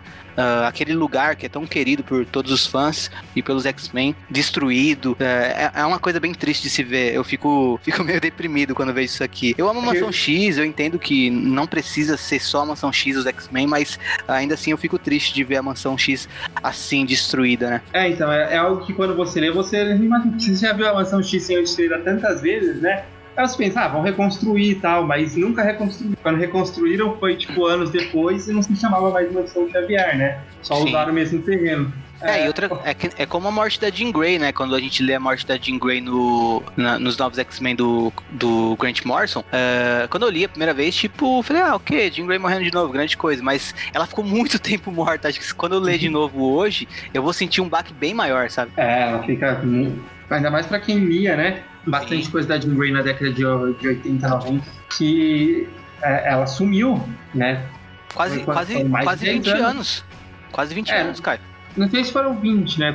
Foi o quê? 2003? É, não, vai, uns 15 anos, porque em 2017, 18 mais ou menos ela voltou. É, é uns muita 15 coisa, anos, né? é muita coisa. Acho que a edição 6 tem uma coisa que eu acho que, que a edição toda praticamente é só a mansão sendo destruída, né? E os X-Men lutando contra os sentinelas, alguns alunos ajudando, alguns alunos um pouco mais, é, mais fortes, como a POC, já era dos novos X-Men, que quis ir com eles matar os purificadores e aquele Nesmo, né, que é um, é um mutante wakandiano, então é, é legal falar, é de Wakanda. E uma das coisas que eu, que eu dou risada nessa cena é que o Ciclope fica conversando com o Bishop, e aí tem hora que ele tá conversando com alguém, e o Apache tá lá lutando contra os sentinelas com, as, com facões, ele tem uma hora que eles falam, ei, quando vocês quiserem ajudar, fiquem à vontade. o... Outra coisa engraçada é o Xavier desenhado igual o ator, né? Patrick Stewart. Não, como que é o nome do ator? É Patrick Stewart. É Patrick Stewart, então. É. É, nessa edição. Ah, putz, eu esqueci qual é a edição agora, acho que é o capítulo 8 ou o capítulo 7. Ele é desenhado igualzinho o ator. E é bem bizarro pra mim. Eu não, eu não gosto tanto assim é, é, de, de quando desenham atores é, transformam, né? Colocam traços de atores que interpretam, interpretam tais personagens em personagens dos quadrinhos. Eu acho que é uma coisa que me tira da história, mas. Então, que desenhou realmente na edição 7. É, então. E eu acho esquisito. Você, você curte, Caio, ver o Patrick Stewart assim? ah, cara, na verdade eu nem tinha. Não chegou a incomodar. É só engraçado mesmo, assim. É, eu não Mas gosto também não é algo né? que me não é algo que fica, ó, oh, caraca, o Patrick Stewart sendo desenhado. Acho que é, é realmente bobo, na verdade, sem saber. Sim, a história de Complexo de Messias é tão boa que essas coisas que me incomodariam quando eu leio assim, eu não me incomodo. Eu, eu reparo depois e tal, penso sobre, mas durante a leitura não me incomoda, porque eu tô tão dentro da história, sabe? É uma coisa que eu tô tão uh, imerso nela que eu deixo passar, tipo, a arte uhum. do, do, Humberto Ramos, ou esse detalhe do, do, Pat, do Xavier sendo desenhado como Patrick Stewart.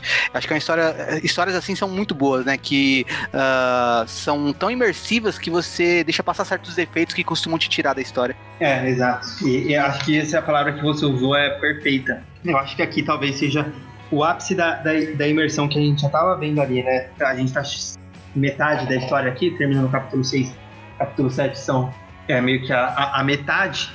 Você já tá, cara, totalmente ali dentro, vidradaço em tudo que tá acontecendo, né? Você lê isso daqui, se, se, se o, o ouvinte pega para ler isso, termina de ler em um 3, 4 horas ali no máximo, porque você vai ler. Não consegue parar, seguido, né? né? Não, tem como você parar. Você termina uma história, você já quer ler a seguinte. A, a, edição 7, eu acho que não tem tanta coisa interessante, tem mais o, o novo embate do Xavier, né? O Ciclope meio que falando, cara, você já percebeu que para eu assumir as rédeas, né? Para aquilo que você me treinou a vida inteira para fazer, você precisa parar de, de me encher o saco? então tem isso, e ali também a gente vê o, o Cable lutando contra os carniceiros sozinho, né? Segurando uma bebê. Maravilhoso. E o resto é o Wolverine é, e a nova X-Force indo atrás. Acho que tem a, a cena do, da Leila no futuro, né? Mais uma vez a Leila mostrando que ela vai ser importante, que o, o negócio acusa que ela é humana e ela fala: Não, eu sou mutante sim, pode me levar lá pra dentro. Então você sabe que ela vai ser importante. Além de ela ter ido até lá pro, pro futuro, ela tem esse lance de que ela aceita ser presa junto com o, o, a duplicata do Madrox num campo de concentração, né? Mutante. Isso é, é bizarro e assustador de você ver enquanto você tá lendo. Ao mesmo tempo, você sabe que, como ela sabe, você sabe que alguma coisa vai acontecer lá dentro. Aí você pensa, cara, até aqui, o que, que a gente já leu? A gente leu duas equipes vilões, de vilão, o Senhor Sinistro, a equipe do Senhor Sinistro e a equipe dos Purificadores, um Predador X, que é um, um Coringa que vai aparecer em algum momento e equilibrar a história. Nisso a gente tem os X-Men só correndo atrás do prejuízo, correndo atrás do prejuízo, tentando é, primeiro entender o que estava acontecendo, depois indo caçar o Cable, perdendo o Cable de novo, né? E os X-Men tomando um cacete o tempo inteiro, tomando cacete de purificadores e carniceiros, tomando um cacete do Senhor Sinistro.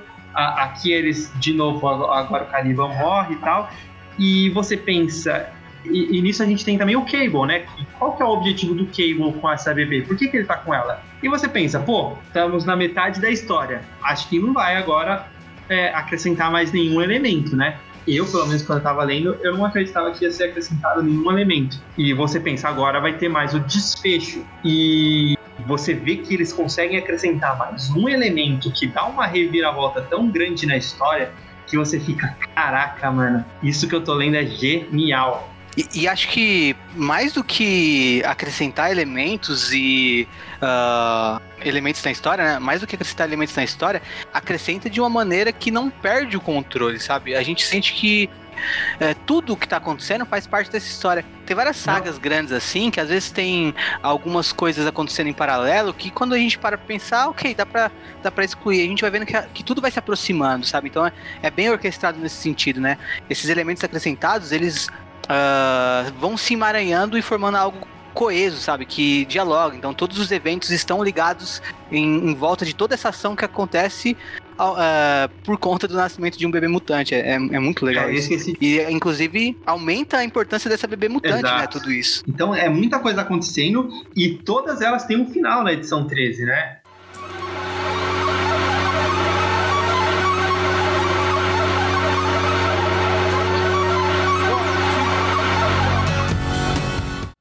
Capítulo 9. Jamie e Leila estão no campo de concentração presos. Os dois são separados, indo um para a ala masculina e a outra para a ala feminina.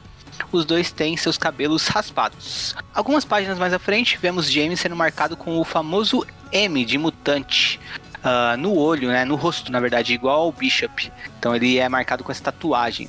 O tatuador fala para Madrox que essa tatuagem é mais profunda do que uma tatuagem convencional, né? Porque ela é uma tatuagem marcada no DNA. Jamie chama por Leila, o tatuador responde para ele que uma marcadora vai processá-la, até porque eles não são animais, né? Ele diz.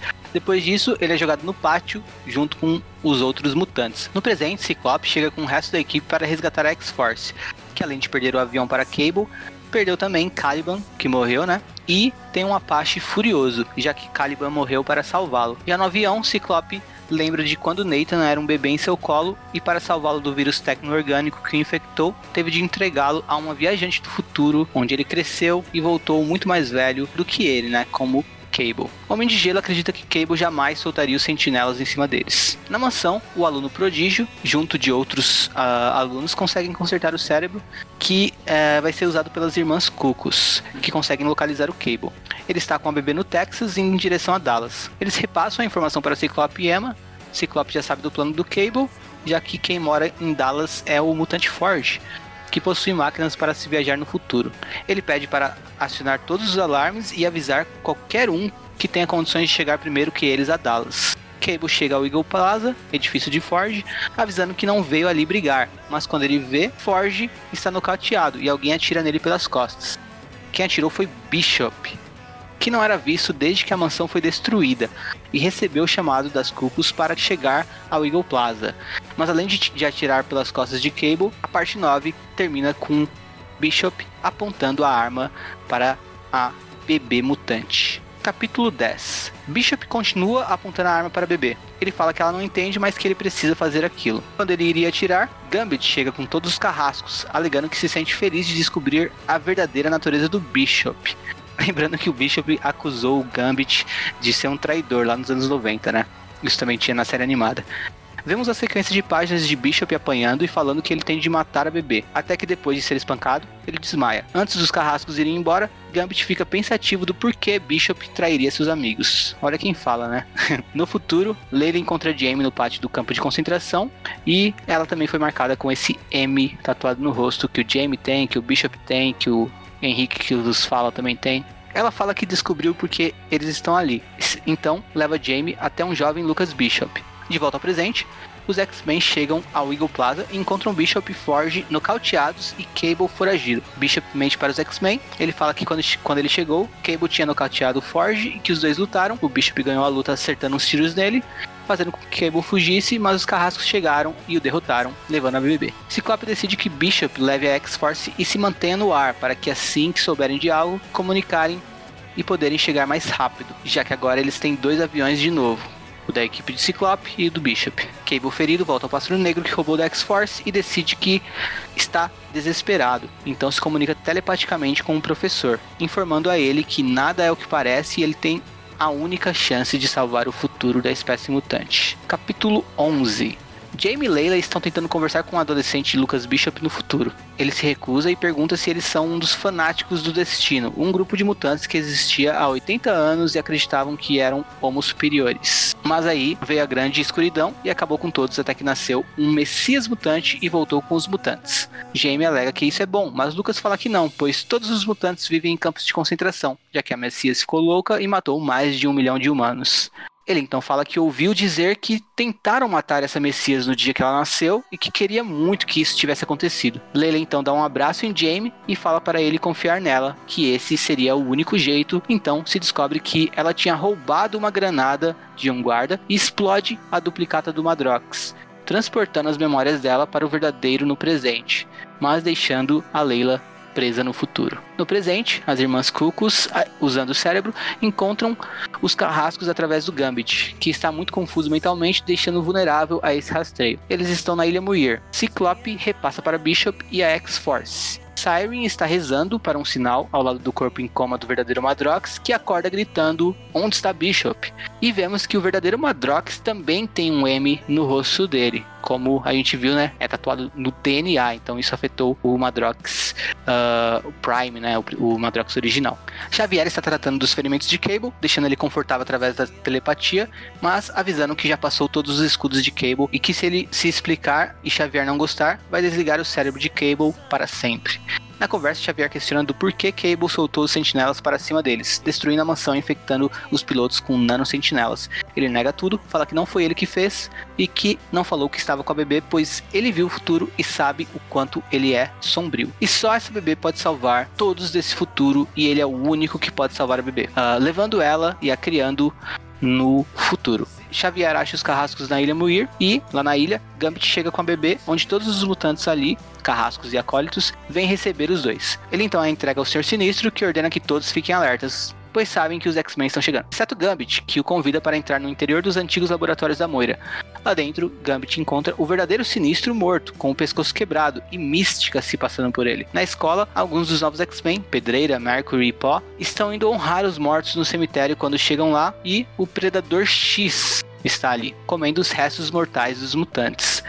A X-Force chega à Ilha Muir, os carrascos tentam surpreendê-los com, com, uma ilusão de lei mental, mas Wolverine logo percebe, a mata e vemos todos os carrascos e acólitos atacando eles, dando início à batalha final. Mas antes dela, vamos comentar. e aí, Caio, o que, que, você acha dessas três edições? Do Bishop se mostrando traidor, uh, do Madrox voltando e a Leila ficando no futuro, do Cable indo buscar o Xavier para ajudar ele. O que, que, você acha de tudo isso, Kai? Cara, é, tudo maravilhoso, né? Você vê tudo isso acontecendo e agora você, como leitor, deixando de ficar cego, né? E você vê que agora vai ser tudo, tudo concluído, né? A gente tem o final do Predador X chegando lá na mansão é, para enfrentar os alunos. A, a gente, o, o arco do Madrox e da Leila no futuro meio que se conclui e você fica, caraca, e a, e a Leila, o que, que vai acontecer com ela lá no futuro? Tem todo o lance que eu acho que a, a o principal, né? O principal lance do, do, do negócio foi o Bishop sendo traidor. Cara, isso é, é, é é estranho até para quem gosta do Bishop, né? Eu, eu sou uma pessoa que gosta do Bishop, mas eu sempre senti que ele podia fazer isso a qualquer momento. Que ele sempre foi um, um, um cara com muito segredo, né? Sempre que você tá lendo uma revista e de nada o Bishop vem, tá, atira nos caras e fala, ah, eu sabia disso, porque vim no futuro, e eu nunca contei para vocês que isso ia acontecer, porque ele não conta nada das coisas, né? E você entender que meio que parece que o Bishop sempre esteve ali por esse momento, né? Sempre esteve ali no passado por esse momento. E também tem a dualidade de que o Cable é, veio também do futuro, né? O Cable cresceu no futuro, um futuro muito mais distante do que o futuro do, do Bishop, já que nessa história menciona que o Bishop vem de 80 anos no futuro, né? E o Cable vem de, sei lá, 3 mil anos para na frente, então é um futuro muito mais distante. E tem esse lance de que quando o, o Forge ele vê, são dois tipos de futuros diferentes, né?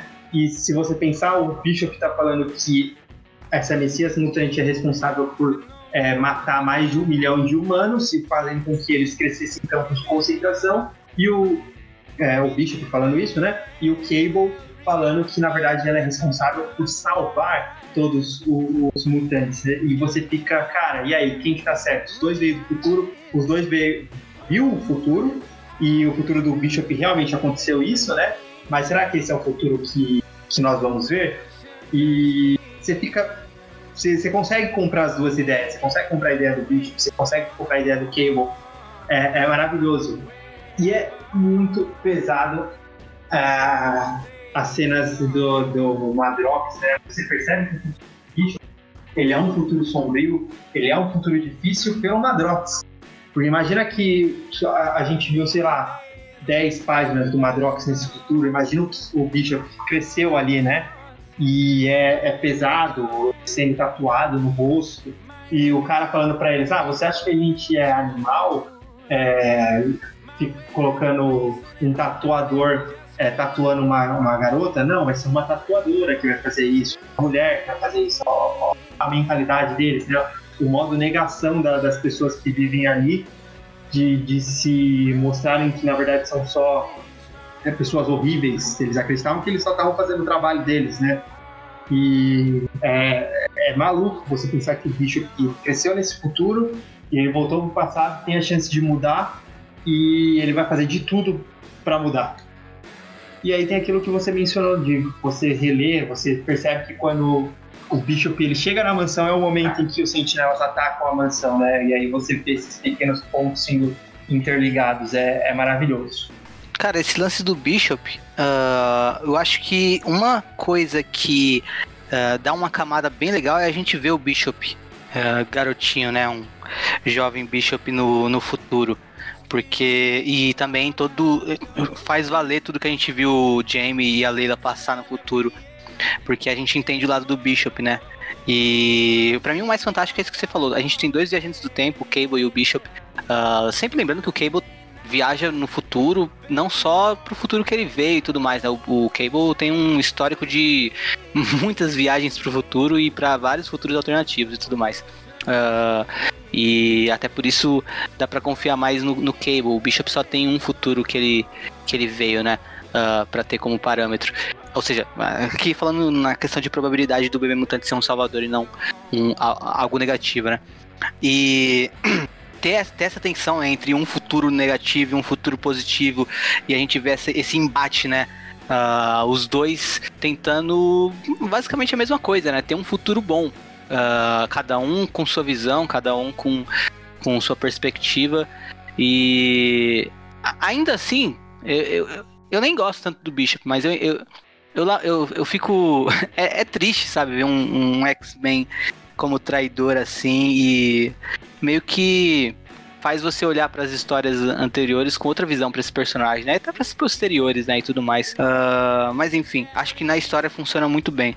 E eu acho legal também o Cable indo até o professor Xavier e tentando. Uh, Patrick Stewart. o Patrick Stewart, é. Tentando a ajuda do professor Xavier e. Uh, é, é, legal ver o professor Xavier voltando à história com alguma utilidade. Acho que até o professor Xavier ficou feliz, sabe? Porque ele tava meio deslocado. Ele, ô, oh, alguém ainda me acha relevante, que legal. então, foi é, é, é, legal ver o, Xavier chegando no final dessa história e tendo alguma relevância, né? Apesar uh, de tudo. E. Porque é até uma coisa assim, uma lição pro Xavier, né? Olha, não é porque você não é o líder dos X-Men porque que você deixa de ser importante, sabe? Você pode continuar sendo importante, mas sem querer, querer tirar o foco do Ciclope, deixar o Ciclope fazer o trabalho dele, você ainda assim ser um mutante relevante, sabe? É só o Xavier que tem isso. essa, essa necessidade de ser o grande líder mutante.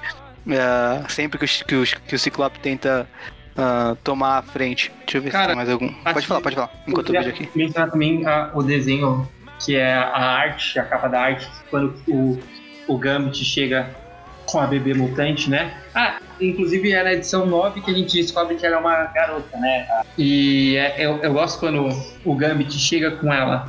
Porque eu tinha, é, tinha colocado no resumo que eles chegam com vários é, carrascos para derrotar o Bishop, mas não são vários. Na verdade é só a Sentinela Ômega, a Vértigo e a, e a Lady Mental, né? E aí quando eles chegam lá na, na ilha, acho que os Solares também na, na hora que eles lutam contra o Bishop na hora que eles chegam na ilha, todos os carrascos, os acólitos, ficam olhando para ela. E tem o lance que aí a gente descobre também, né, que o Sr. Sinistro tá morto, acabou de morrer ali, né? E, cara, mais um elemento ali, assim, por que, que a Mística e o Gambit estavam o tempo inteiro ali com o Sr. Sinistro? Ou seja, eles estavam usando o Sr. Sinistro e não o contrário, né? E nisso, lembrando, o Sr. Sinistro estava ali com a, com a vampira.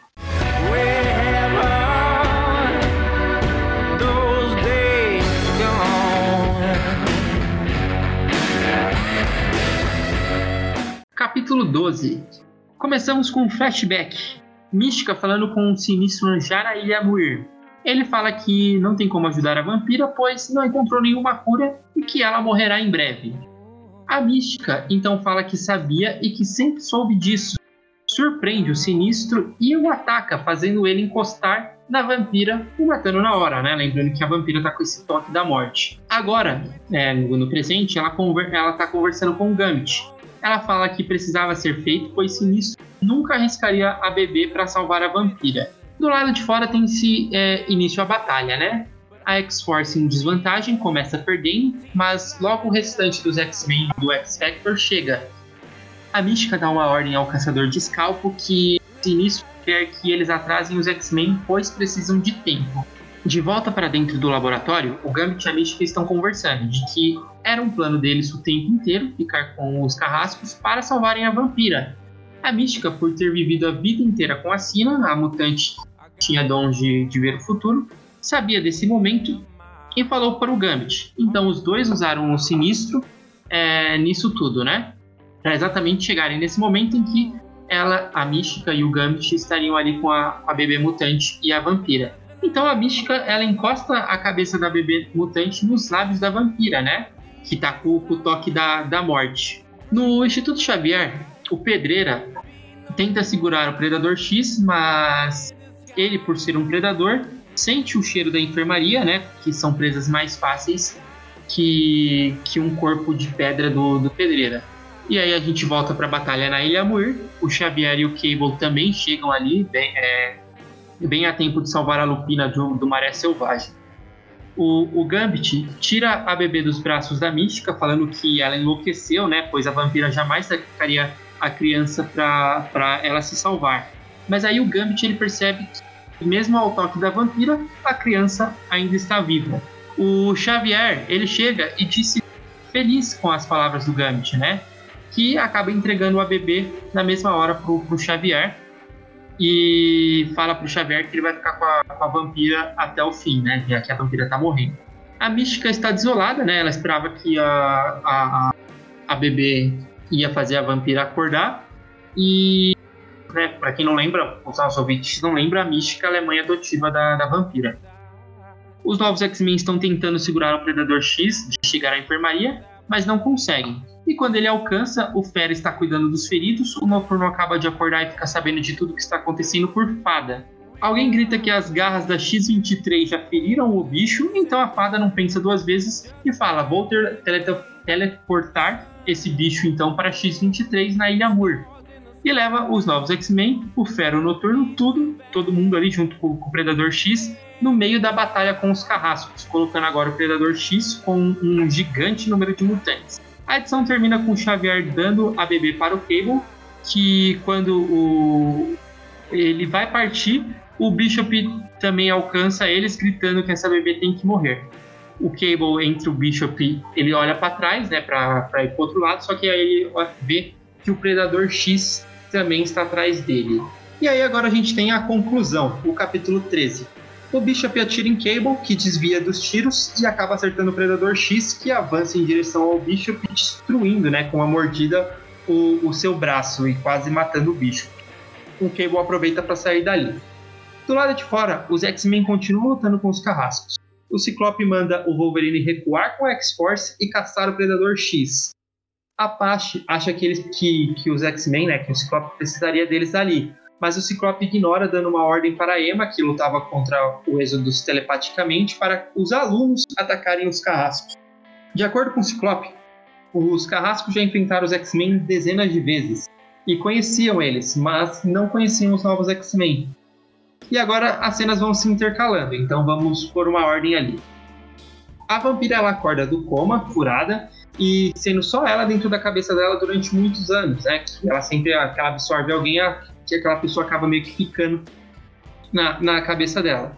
Ela não acredita que a mística salvou benevol benevolentemente, então resolve usar o próprio poder da vampira na mística.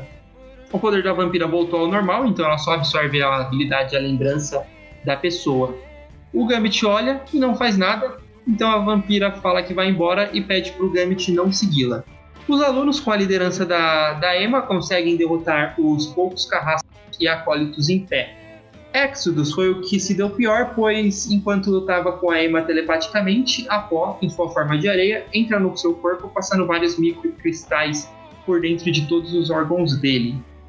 Como a X-Force não conseguia penetrar a pele do Predador X, Wolverine pula na boca dele, se deixando ser engolido e rasgando ele de dentro para fora, matando monstros. Ciclope alcança o seu filho Nathan, pedindo a bebê para ele, que aponta a arma, o, ao Ciclope, né? Cable fala que ela é o futuro e quem salva os mutantes, mas ficando no presente ela morre. O Ciclope fala que o Cable fosse puxar o gatilho, ele já teria feito. Cable implora para ele né, não forçá-lo, inclusive o chamando de pai. Xavier chega e aconselha Cable a dar a bebê para o Ciclope, que, como líder dos X-Men, deve decidir o que fazer, já que fala por todos. Cable então entrega a bebê para o seu pai. Ciclope comunica telepaticamente Emma que está com a criança. No mesmo momento, ela pega o colar de Scott, um colar que tem uma foto dele da Jean, Ciclope pensa e novamente lembra dele segurando é, o Nathan bebê, infectado pelo tecnovírus, morrendo e tendo que entregá-lo a uma viajante do tempo, confiando nela como última saída para salvar seu filho da morte. Ele também lembra da Jean morrendo em seus braços. O Ciclope sabe que essa bebê é a salvação ou a destruição deles.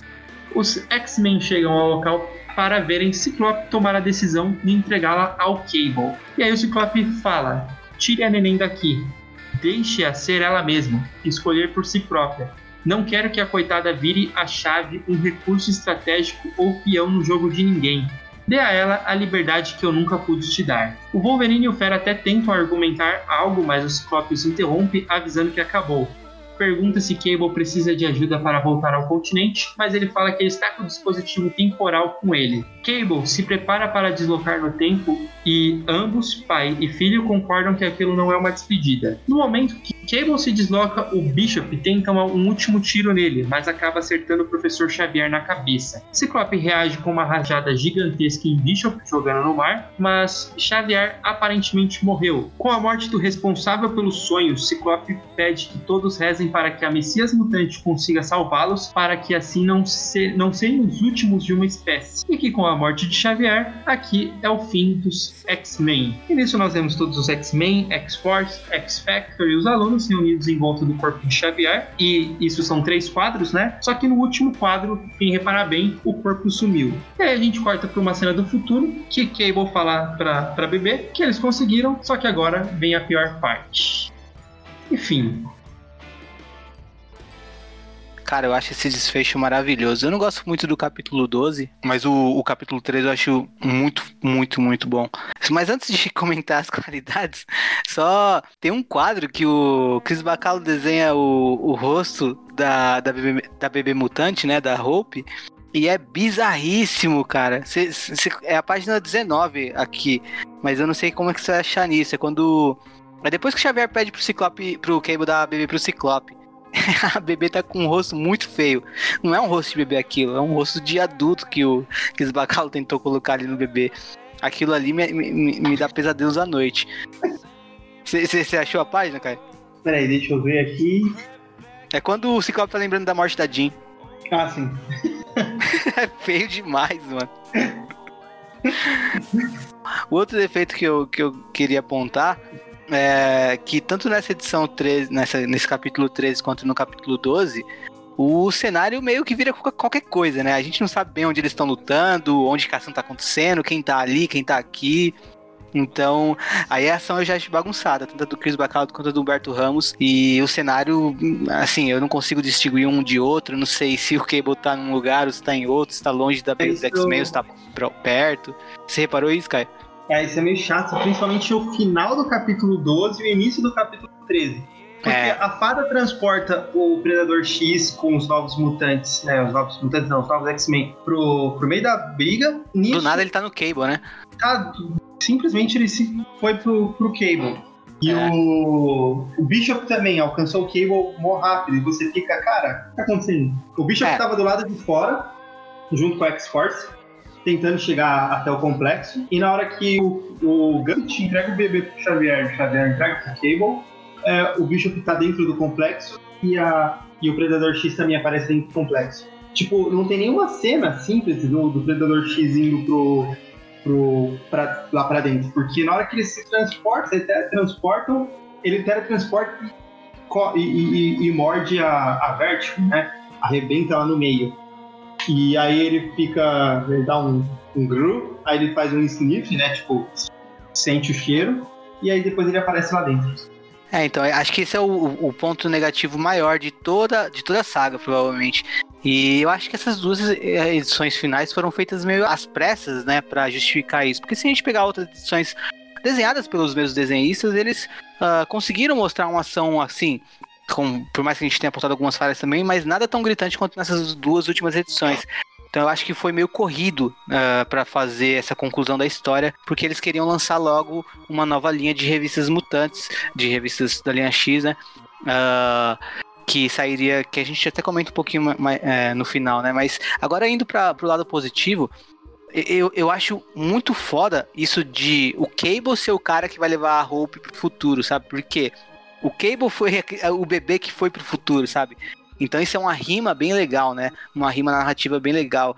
É, ele tá fazendo o que fizeram com ele, e o Ciclope lembrando disso, e quem conhece essa, essa história do Cable uh, e também vê uh, as memórias do Ciclope, quem leu e conhece as histórias da memória do Ciclope também se sente muito próximo ao Ciclope naquele momento que ele tá passando a bebê e confiando no filho dele, né? Tudo isso é bem legal, né? Tem uma, tem, tem uma questão também, é uma das memórias do Ciclope é de quando ele e a Jean foram pro futuro criar um Cable adolescente, né? O Ciclope sob o nome de Magrão e a Jean de vermelho, eu acho, né? Acho que é, era Red e Slim, não, lembro bem agora, mas é uma minissérie que um dia a gente comenta aqui. Mas uh, isso eu acho bem legal, né? O Cable sendo o personagem que vai levar a, a Hope pro futuro.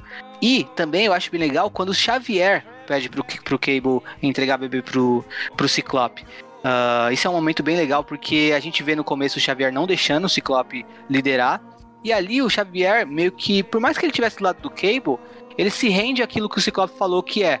Eu sou o líder mutante agora, você tem que confiar em mim, você tem que confiar que as minhas decisões uh, vão ser uh, tomadas com. Você, tem, vai, você vai ter que confiar nas decisões que eu vou tomar e uh, confiar que eu vou fazer tudo que você me ensinou. Tem que me deixar liderar. E aqui a gente vê o Xavier realmente deixando o Ciclope liderar. Então é um momento muito bonito entre os dois, né?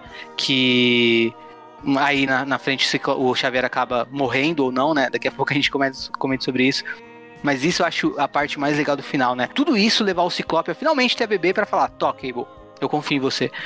E deixar o Cable, uh, filho dele, né? Ser o responsável por proteger o futuro da espécie mutante.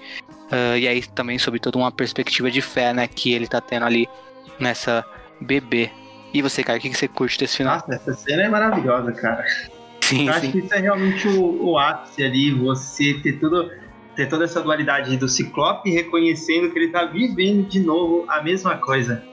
Só que talvez até num nível maior, né? A primeira era uma coisa mais pessoal. Agora era uma coisa mais. Cara, se eu tomar a decisão errada, eu condeno uma espécie. Mas ao mesmo tempo ele confia no filho dele, né? Por mais que o Cable, se, o, o, o Cable e o Ciclope sejam pessoas que são meio que distintas, né? O Nathan e o Ciclope já tiveram seus momentos nessa minissérie que você mencionou, né? Que eles ficam um tempo no futuro, né? A mente deles é um, um tempo no futuro do, do Ciclope e da, da Jean. Então, pro Cable, o Ciclope é o pai dele, né? O Ciclope não passa muito tempo com, com o Cable no sentido de. É, com esse Cable específico, né? Esse Cable que já veio do futuro e, e, e fica ali no presente. Eles não têm uma, uma fraternidade, né? Igual o seria de pai e filho, mas mesmo assim eles são pai e filho. E tem toda essa coisa, o Cable apela até em determinado momento que ele quer levar a, a, a bebê pro futuro, ele apela chamando ele de pai. Ele, eu não lembro de ter visto isso antes, é, é maravilhoso, assim. E aí você pega o Ciclope lembrando disso, na hora que a Emma Frost tá falando com ele, né, telepaticamente, ela fala, é, na hora que a bebê pega o, o pingente que tem o colar dele com a Jean Grey, a Emma Frost fala, Ciclope, seu coração parou, né? Eles estão eles estão distantes, aconteceu alguma coisa? Tipo, a Emma Frost acha que ele foi atacado, algo nesse sentido, mas ele só simplesmente relembrou de tudo e ele tem que entregar, né? Não tem, não tem o que fazer. Realmente ele toma a decisão mais madura.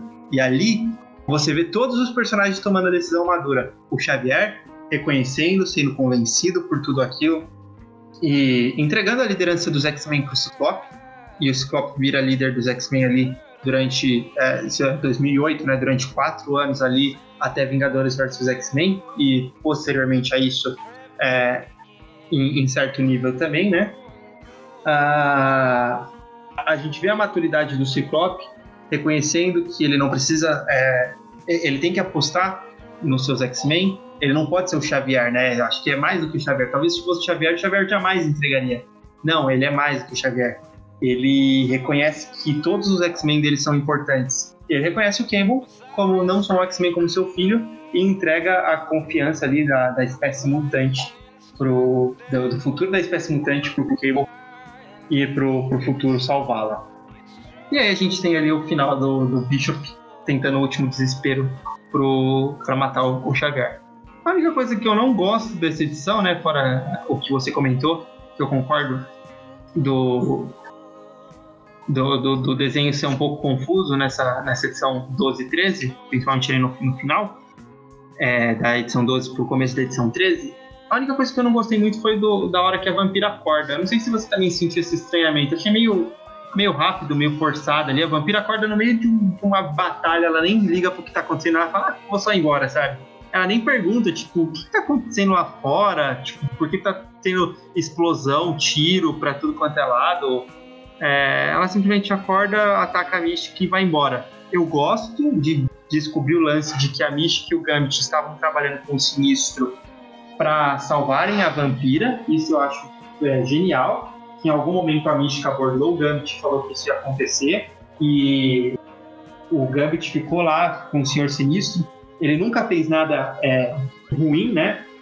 Todas as vezes que o Gambit, pelo contrário, se você repara, acho que quem estava é, sendo responsável pela linha editorial dos X-Men nessa época pediu para os desenhistas sempre fazerem isso e deixar o Gambit é, é, não como um vilão, sempre parecer alguma coisa a mais. Se você reparar lá naquela na, na, abertura do episódio que eu falei, na hora que o Gambit explode os diários da Sina, ele explode para impedir o míssil de pegar. Mas tem um quadro muito específico de que o Gambit olha pro míssil, olha para os diários da Sina e, tipo, o Gambit joga claramente o, a carta no diário. Porque se alguém pegasse o diário, muito provavelmente podia estar lá escrito que a Mística ia matar o. Sinistro, sabe? e o Gambit sabia disso, ele explode o diário propositalmente. É, o, o míssil poderia pegar o diário e, e os carrascos dos acólitos estavam em maioria. Depois a gente tem a cena de que o Wolverine e a, a Tempestade, o Antinoturno e o Colossus invadem a base do Sinistro. O Gambit não luta nem um pouco contra eles e ele tá apreensivo ali o tempo inteiro, até que as cucos, né, quando estão usando o cérebro, acham os X-Men pelo Gambit, acham, desculpa, acham os carrascos pelo Gambit, que ele tá confuso, né? Às vezes ele não sabe nem se ele pode confiar na mística. Então eu gosto de todo esse lance de que eles estavam usando o, o Senhor Sinistro para salvarem a, a, a, vampira. E ao mesmo tempo, na hora que a Mística pega a bebê mutante e coloca na vampira, mostra que o Gambit ele não deixou de ser um herói, né? Ele fala, ah, tipo, você ficou louca, é, é, é, ela vai morrer, a bebê vai morrer, a vampira jamais ia aceitar isso. Mesmo para salvar ela, eu não faria uma coisa dessa, né? E aí acontece que a bebê não morre, realmente a vampira acorda. Mas eu odeio a forma que a vampira acorda, acho que é muito, muito rápido ali. Ela simplesmente acorda, ataca a mística e, e vai embora, nem pergunta o que tá acontecendo.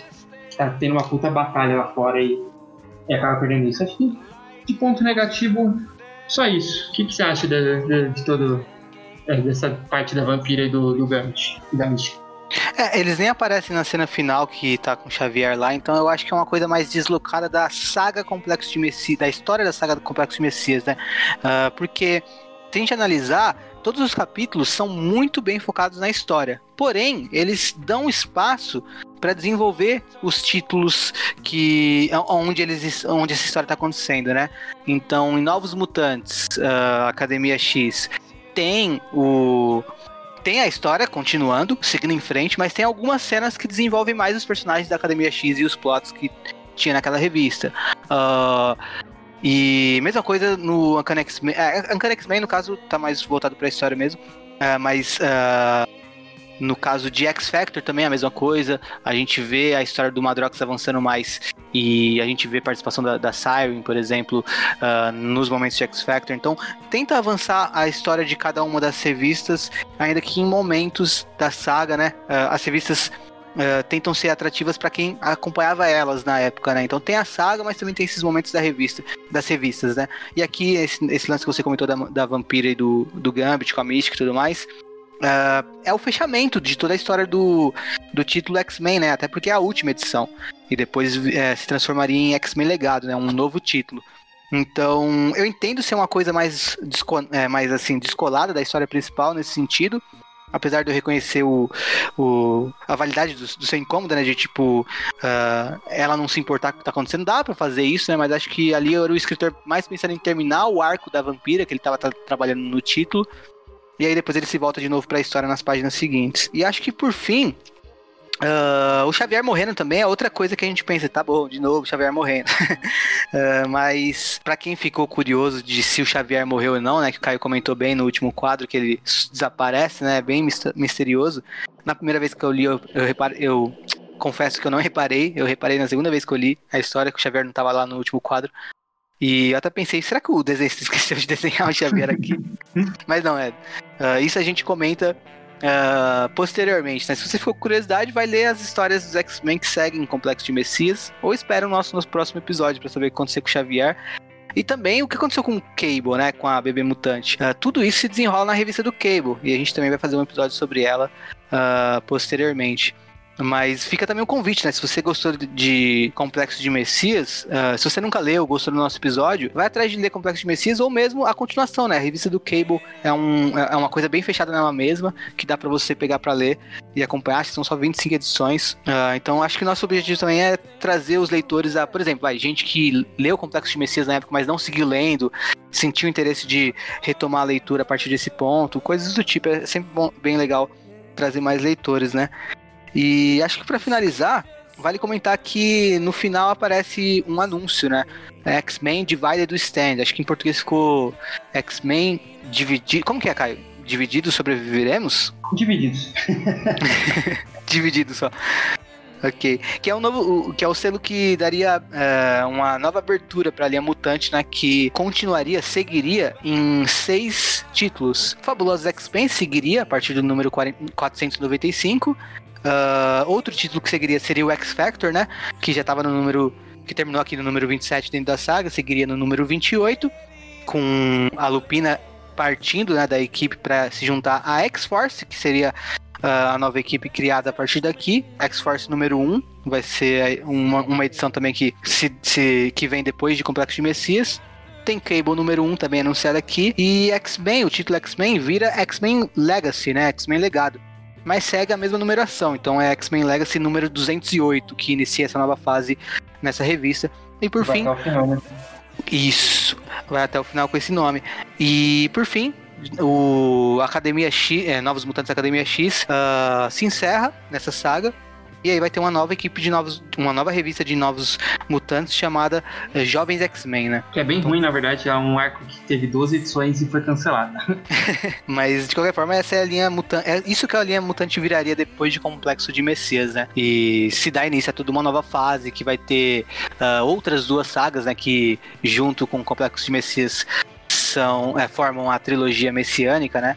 E depois disso, ainda assim, ainda tem o Vingadores vs X-Men, que fecha a história dessa Messias mutante. Então é toda uma fase que se dá início em Complexo de Messias e segue até 2012, né? 2008, 9, 10, 11, 12, 5 anos aí de histórias que se iniciam aqui.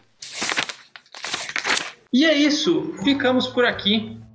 Eu particularmente adorei esse episódio, talvez por questões nostálgicas e de ritmo, essa seja a minha história favorita de X-Men, assim como eu falei antes, né, junto com a continuação é, Segundo Advento. Obrigado a quem nos escutou até aqui nesse longo episódio. Esperamos nos encontrar novamente muito em breve em um futuro distante. Tchau!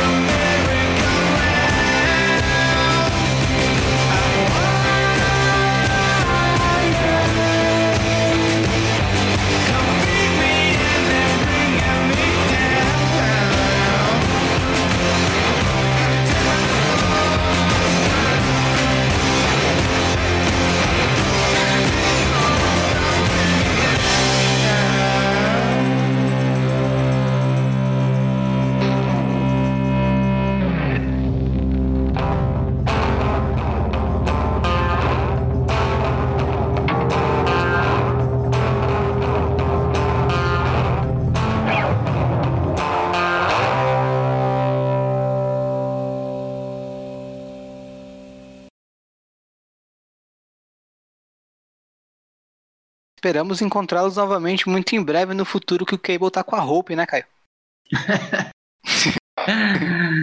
Depende, eu não sei não, cara. O bicho explode esse futuro inteiro. Pra... Vamos lá, mano. Fazer um churrasco. Encontrar as baratoides.